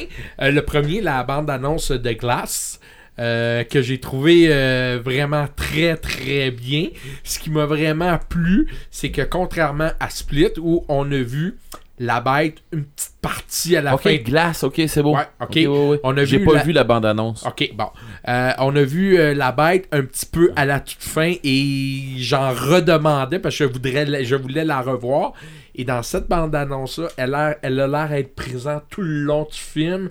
Il y a un petit côté très euh, psychiatrie, très... euh, c'est c'est très morbide un peu comme genre de film. Moi, ça m'a beaucoup allumé ça. Ok. Euh, ensuite... Juste content que M. Night Shyamalan est de retour à faire des bons films. Hey, Mhm. euh, il est à temps, hein? Ça a comme pris 15 ans. Ah non, non. Mais euh, cette trilogie, probablement, c'est une des meilleures trilogies qui va. Ben, d'un qu'il a fait. Mais dans son ensemble, c'est une très bonne, très bonne trilogie. Euh, L'autre, c'est un film de. Il faut, faut, faut que j'oublie son nom. C'est euh, Alfonso Cuar- Cuaron Sur Netflix? Sur Netflix, le film Roma. Lui, il a fait euh, le film Graffiti. euh, euh, Graffité avec euh, George Clooney. Puis et- Sandra Bullock. et voilà, c'est ça. Donc, euh, moi, j'attends avec impatience ce film-là. Ce qui est plaisant, ce qui est le fun, c'est que il y a eu comme. euh, il va être présenté à Netflix, mais c'est le seul film qu'on peut présenter dans les salles de cinéma. OK. Ok. Donc c'est assez nouveau. Je sais pas si Netflix veut s'en aller tranquillement vers Je sais le pas, grand être pour, écran. euh, là. Ben, c'est pour être éligible aux Oscars, puis au, faut être, je pense, que c'est une semaine dans un cinéma à New York, puis une semaine dans un cinéma à Los Angeles. Ben, il a été nommé euh, aux Oscars comme euh, un en nomination pour un film étranger. Étranger. Mexique, je pense. Là. Et en plus, il a gagné le, le lauréat du Lion d'Or. euh, proposé au Ben, cinéma. ils veulent faire ça pour le nouveau film de Martin Scorsese, The Irishman, avec Robert De Niro, puis Joe Pesci, puis euh, Al Pacino, qui va être sur Netflix. Mais étant donné que c'est un film de Martin Scorsese, ben ils veulent le mettre dans, dans des salles à New York puis à Los Angeles pour qu'il soit éligible aux Oscars. Mais je me demande si c'est pas aussi stratégique pour euh, comme élargir leur. euh, Ça se peut.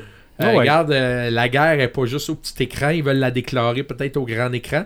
Donc, ce film-là, Roma, qui est un film en noir et blanc sur une histoire de sa vie quand il était jeune, très touchant, très émouvant de ce que j'ai vu. Moi, ça m'allume énormément, ce film-là.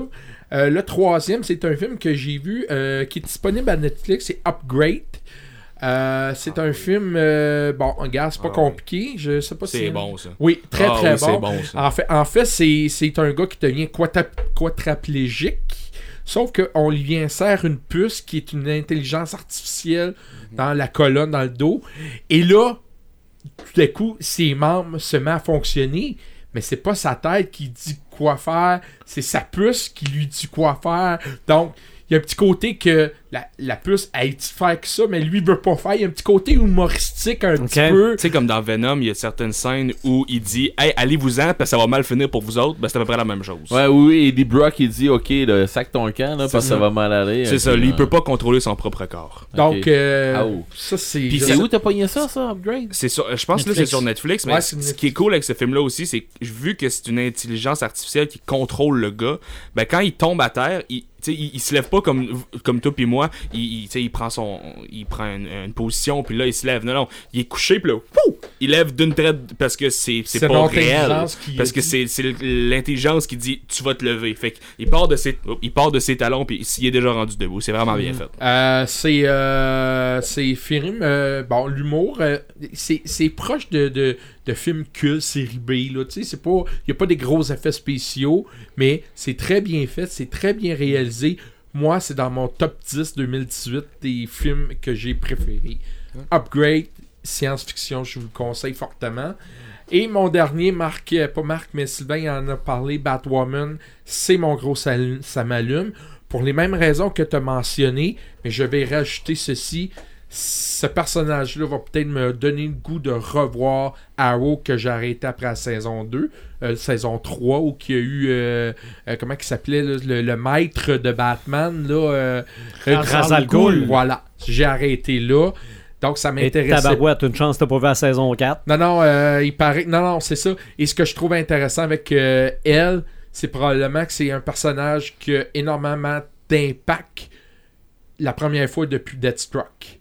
Mhm. Parce que je trouve qu'après Deathstroke, les personnages étaient des personnages Ah non, il y a- secondaires, il, moins avait monté, il avait monté à bord bien que trop haut. C'est ça. Et là, les personnages étaient comme mineurs, moins intéressants. Et là, on retrouve une Batwoman qui est vraiment aussi euh, importante dans DC que Deathstroke. Moi, je pense que ça me donne le goût de le revoir. Mhm. Voilà. Red the Gamer? Euh, on commence par ce matin que on a parlé au début du, euh, du podcast. Ben, pas au début du podcast, mais euh, dans le pré-show. Ouais, euh, Marc m'a parlé, tantôt, il m'a posé une question à savoir Black Ops. le- le Black Ops 4, je me trompe pas. Call of Duty, ouais. Call of Duty, Black Ops 4. Euh, dans le fond, oui, il y a, il y a un bassin de joueurs. Moi, c'est dans mon samétain parce que je je suis pas dans ce bassin de joueurs-là, ok?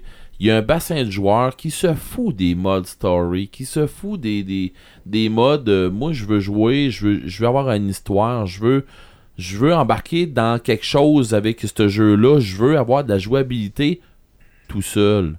Ok, je veux jouer dans un, dans un univers que euh, les scénaristes vont m'avoir amené, que les, les, les- les dessinateurs vont m'avoir amené. Je veux jouer à un jeu, mais sans être pogné pour tout le temps faire du maudit PVP. Je, je vous dit souvent, c'est quoi Euh, Player versus player, là, joueur contre joueur. Euh, je veux pas faire du joueur contre joueur. Je veux pas être pogné pour tout le temps faire du co-op ou faire une mission X que je vais la faire de 30 000 façons différentes, mais on va faire tout le temps la même façon. C'est pas ça que je veux. Je veux avoir une mission avec une histoire, un story mode. Euh, dans le dernier, dans un des, des- derniers euh, Call of Duty, euh, c'était World War II. il y avait un mode, un d'histoire magique. Le jeu, il était incroyable. C'était vraiment, mais vraiment bon. Le mode quand on jouait solo player, tout ça. Mais il y a des, il y a des, styles de jeu. je vais le nommer celui-là, mettons Overwatch, que c'est seulement du PVP. C'est Mhm. seulement du joueur contre joueur. OK? Il y a un bassin de joueurs pour ça. Fait que dans le fond, je crois qu'ils en ont fait un vraiment, c'est la grosse coche pour ces gens-là. Des gens qui sont beaucoup sur euh, euh, mon dieu, je pense que c'est Battleground, quelque chose comme ça. Fortnite. Fortnite, bah ouais, Fortnite, moi j'ai. Ok, j'ai vu, ok, je vais le dire là. Ben, ok, Fortnite, mettons, c'est mon deuxième, ça m'éteint là. Pas Fortnite qui est mon deuxième, ça m'éteint. Mais le graphisme, où est-ce qu'on s'en va? Jésus-Christ. Euh, écoutez, On revient au euh, Nintendo 64. ah, puis ça n'a pas de bon sens là, c'est même pas ça. C'est mais... En tout cas, oui. Tu parlais de la théorie du craft dinner tantôt, c'est ça. Ouais, mais oui. Mais je l'aime pas, ce craft dinner-là. ok? Et J'aime mieux me le faire chez, chez nous, mon, mon craft dinner. Puis je, te, respecte ça. ju- puis je te jure, il va y avoir de la saucisse dedans en plus. tu vas l'aimer. Mais il y a du monde en tabarouette qui s'amuse avec ce craft dinner-là. Oui. Mais mon Dieu, quand tu regardes les graphismes de 2008, là. Ah ouais. puis là, j'ai vu en 2018, 2008, tu vois un sniper avec, avec une résolution de fou. Tu vois. On, est dans 2000 Minecraft, là. Ouais, puis on en revient, c'est ça, on en revient. Ah mon Parce que dieu. ça coûte moins cher à produire? Définitivement. Je ne sais Ouais. pas si c'est ça, mais les joueurs en veulent même pas plus. Non. OK? Le, le- le bassin de joueurs, ils, ils sont en train de se faire euh, zombifier. ouais, je vais le dire de même. J'ai l'impression qu'il y a une génération de joueurs qui sont en train de se faire zombifier à garde bien le gros là. Casse-toi pas le cul, assis-toi, ramasse une manette, pèse sur tel piton, puis tel piton, c'est fini là. Ton fun, tu vas l'avoir là. Au lieu d'avoir, comme nous autres, les vieux gamers, où est-ce que tu vas dire, ça me prend un scénario, ça me prend des. ça me prend ça, ça me prend ça, ça me prend ça, ça me prend ça. Qui m'amène à mon ça m'allume. Hein, belle transition. Oui, Euh, ça, ça veut dire que tu nous parles d'un jeu qui a une histoire. Oui. OK. Assassin's Creed. Il est bon? Ben moi j'ai. Ok. J'ai fait euh, ma critique euh, dernièrement. euh, J'ai fait une critique de Odyssey. Euh, ben pour Will, je vais t'expliquer. Ouais. Je fais ça régulièrement. Ça, je me- quand que je tombe sur un jeu, un nouveau jeu, euh, je me ramasse le jeu, je joue une heure ou plus. ça, c'était ça, ça, un inside là, mais bon. Euh, mais non, je, je vais, je vais essayer le jeu pour me donner une bonne impression de ce qui est le jeu là. Puis après ça, je fais ma critique. Mais c'est pas une critique, c'est mon appréciation là, là du jeu. Et euh, c'est ça que l'ai fait. À chaud, c'est ça, Parce exactement. qu'Assassin's Creed, en plus, il y a tellement de, de missions connexes puis de missions par rapport que le jeu. Je sais pas combien d'heures que j'ai. Ouais, c'est ça. Il peut se finir en 20 heures, mais le jeu, tu- après 50 heures, tu peux avoir encore des trucs à faire. Ben c'est ça, parce que là, là présentement, là, j'ai, je suis pas rendu où ce que les autres, mes, mes autres chums sont rendus, puis mais je joue pas pareil comme eux autres. Moi, je joue vraiment stealth. Euh, je passe mon temps à me cacher, euh, j'assassine un paquet de monde, mais tu sais, euh, j'explore à peu près partout. Je fais, je fais ce que c'est que je fais pas d'habitude. Puis euh, là, c'est ça, Assassin's Creed Odyssey. c'est mon, c'est un gros ça m'allume dans ces temps-ci parce que Cool. Justement, c'est Origin. T'as-tu aimé Origin? T'as-tu joué à Origin? C'est lui qui est. euh, En- parce en- que je viens d'en finir. en un. Égypte, là? Ouais, ça, je viens juste de le finir avant hier. Puis j'ai vraiment, Lui, ça? vraiment trouvé ça cool. Ouais, Ok, ben l'autre, il suit tout de suite. cool. Parfait. Il est tout de suite après, puis tu, vas être- tu seras pas dépaysé des, euh, des, des, des contrôles. C'est à peu près les mêmes combos, c'est à peu près toutes les mêmes affaires. Tu vas voir, ça, pour toi, là, ça va être encore plus facile que pour moi. Parce que moi, ça fait, long- ça fait un bout que j'ai lâché Origin. Fait que, tu sais. Ah, ok, ouais. tu, tu vas tomber dans celui-là, tu vas faire, ben, coudon, euh, c'est ça, c'est une continuité, puis en plus, c'est la même chercher, mais comme j'avais dit dans mon euh, dans ma critique, c'est la, le même chercheur euh, qu'on suit, euh, qui s'était fait comme euh, courir après par Abstergo, Oh, puis finalement, les, les assassins ont pris, la- la- ils ont pris le lead dessus, puis bon, voilà, bon, à partir de là, euh, c'est elle encore qu'on voit. C'est elle qui fait des recherches ailleurs, puis, puis tout ça. Cool. Euh, moi, j'ai. euh, pour vrai, j'aime, puis euh, je le recommande aux gens. Mhm. Euh, moi, je me suis.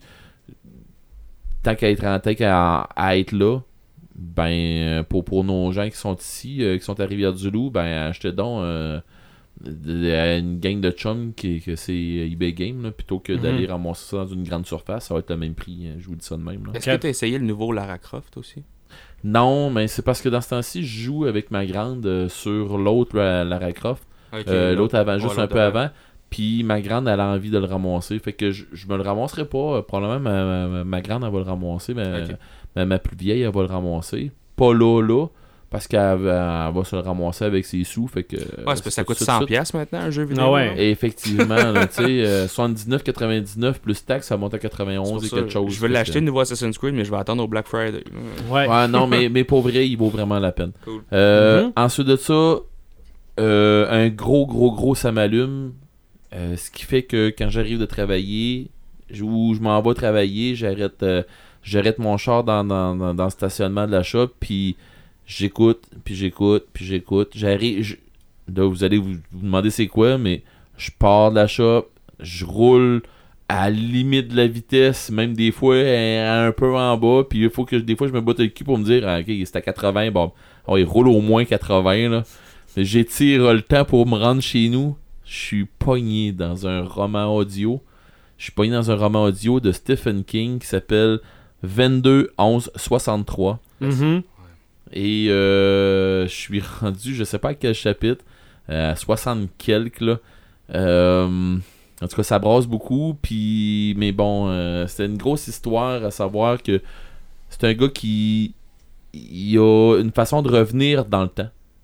Euh, par un, de ses amis qui, qui, trouve une façon de revenir dans le temps, mais qui dit j'ai fait moi je l'ai fait plusieurs fois, je peux plus y retourner, je suis rendu trop vieux, euh, j'ai un cancer qui, qui, me gruge, tout ça, vas-y, voilà toutes mes notes, à telle personne, faut que tu fasses attention, faut que tu fasses ça, telle personne, faut que tu fasses ça.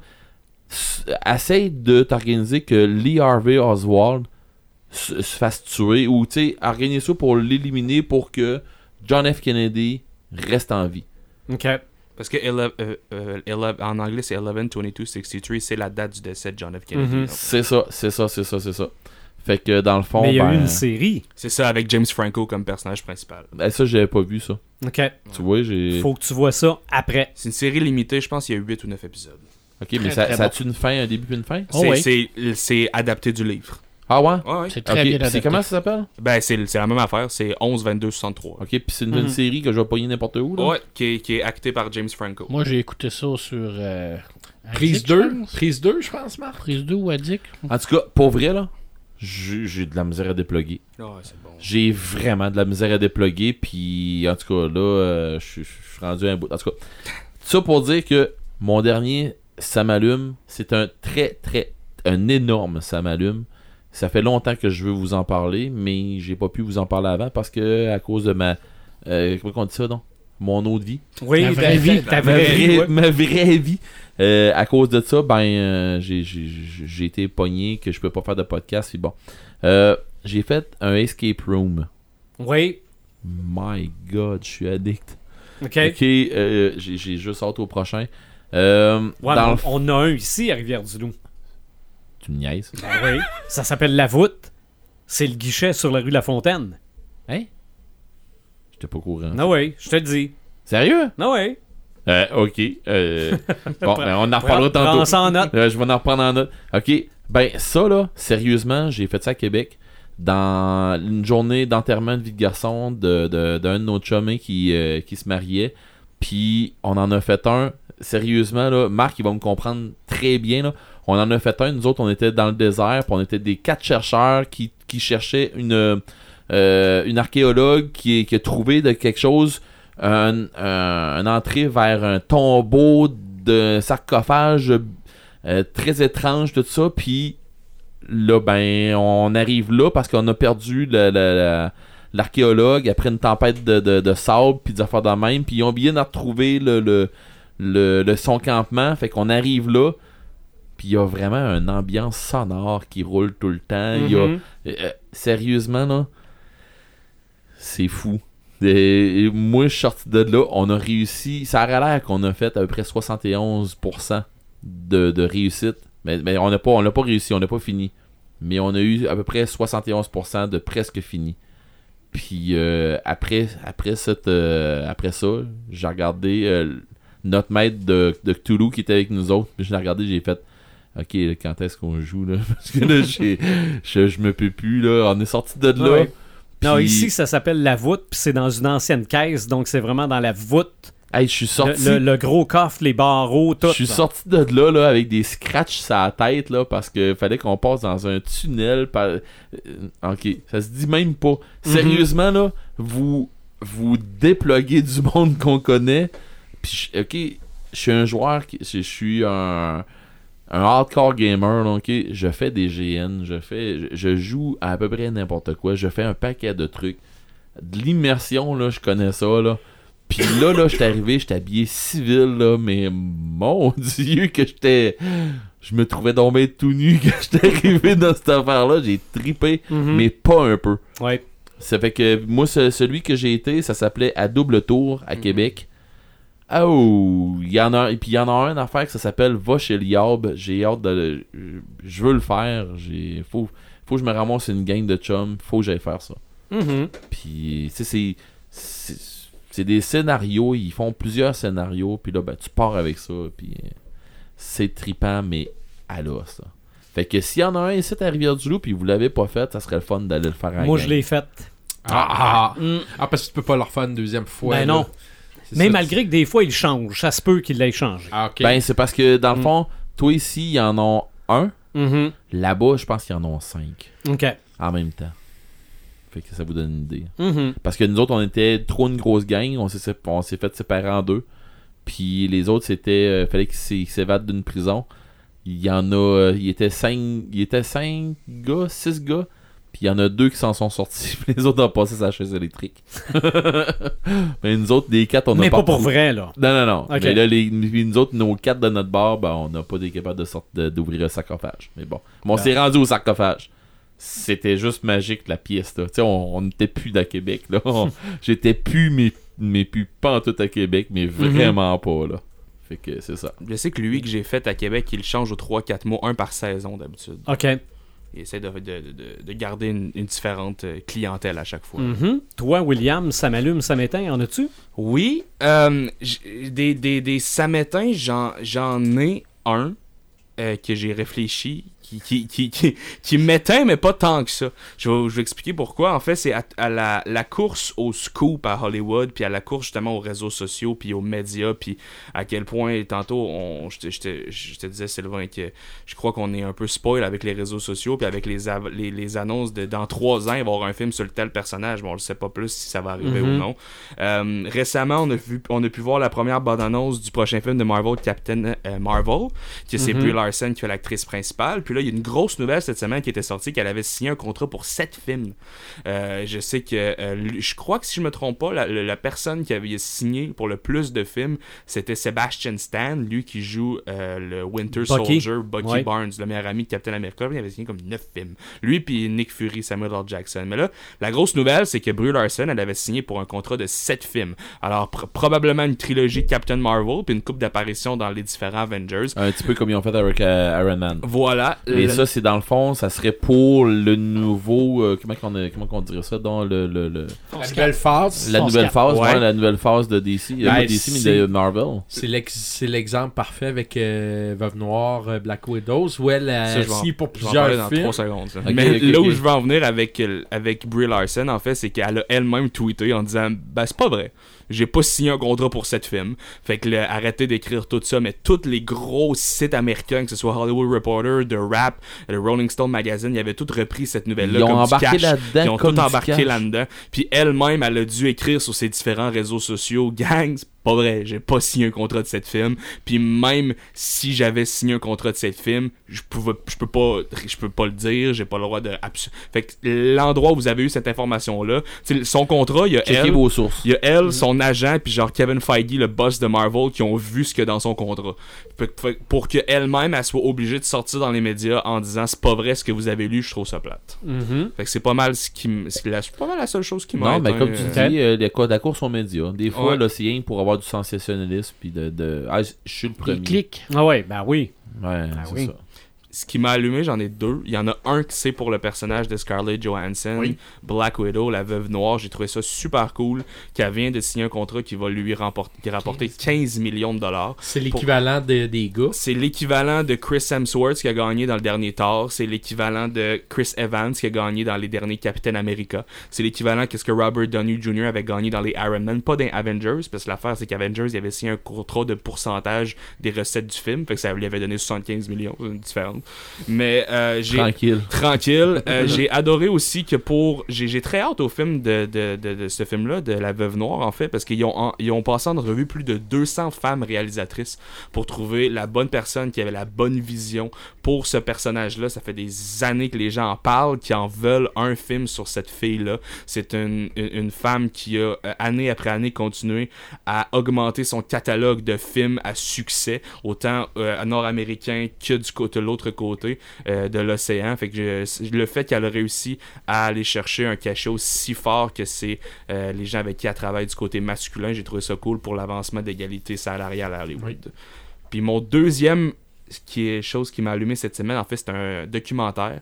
Ça s'appelle euh, Three Identical Strangers.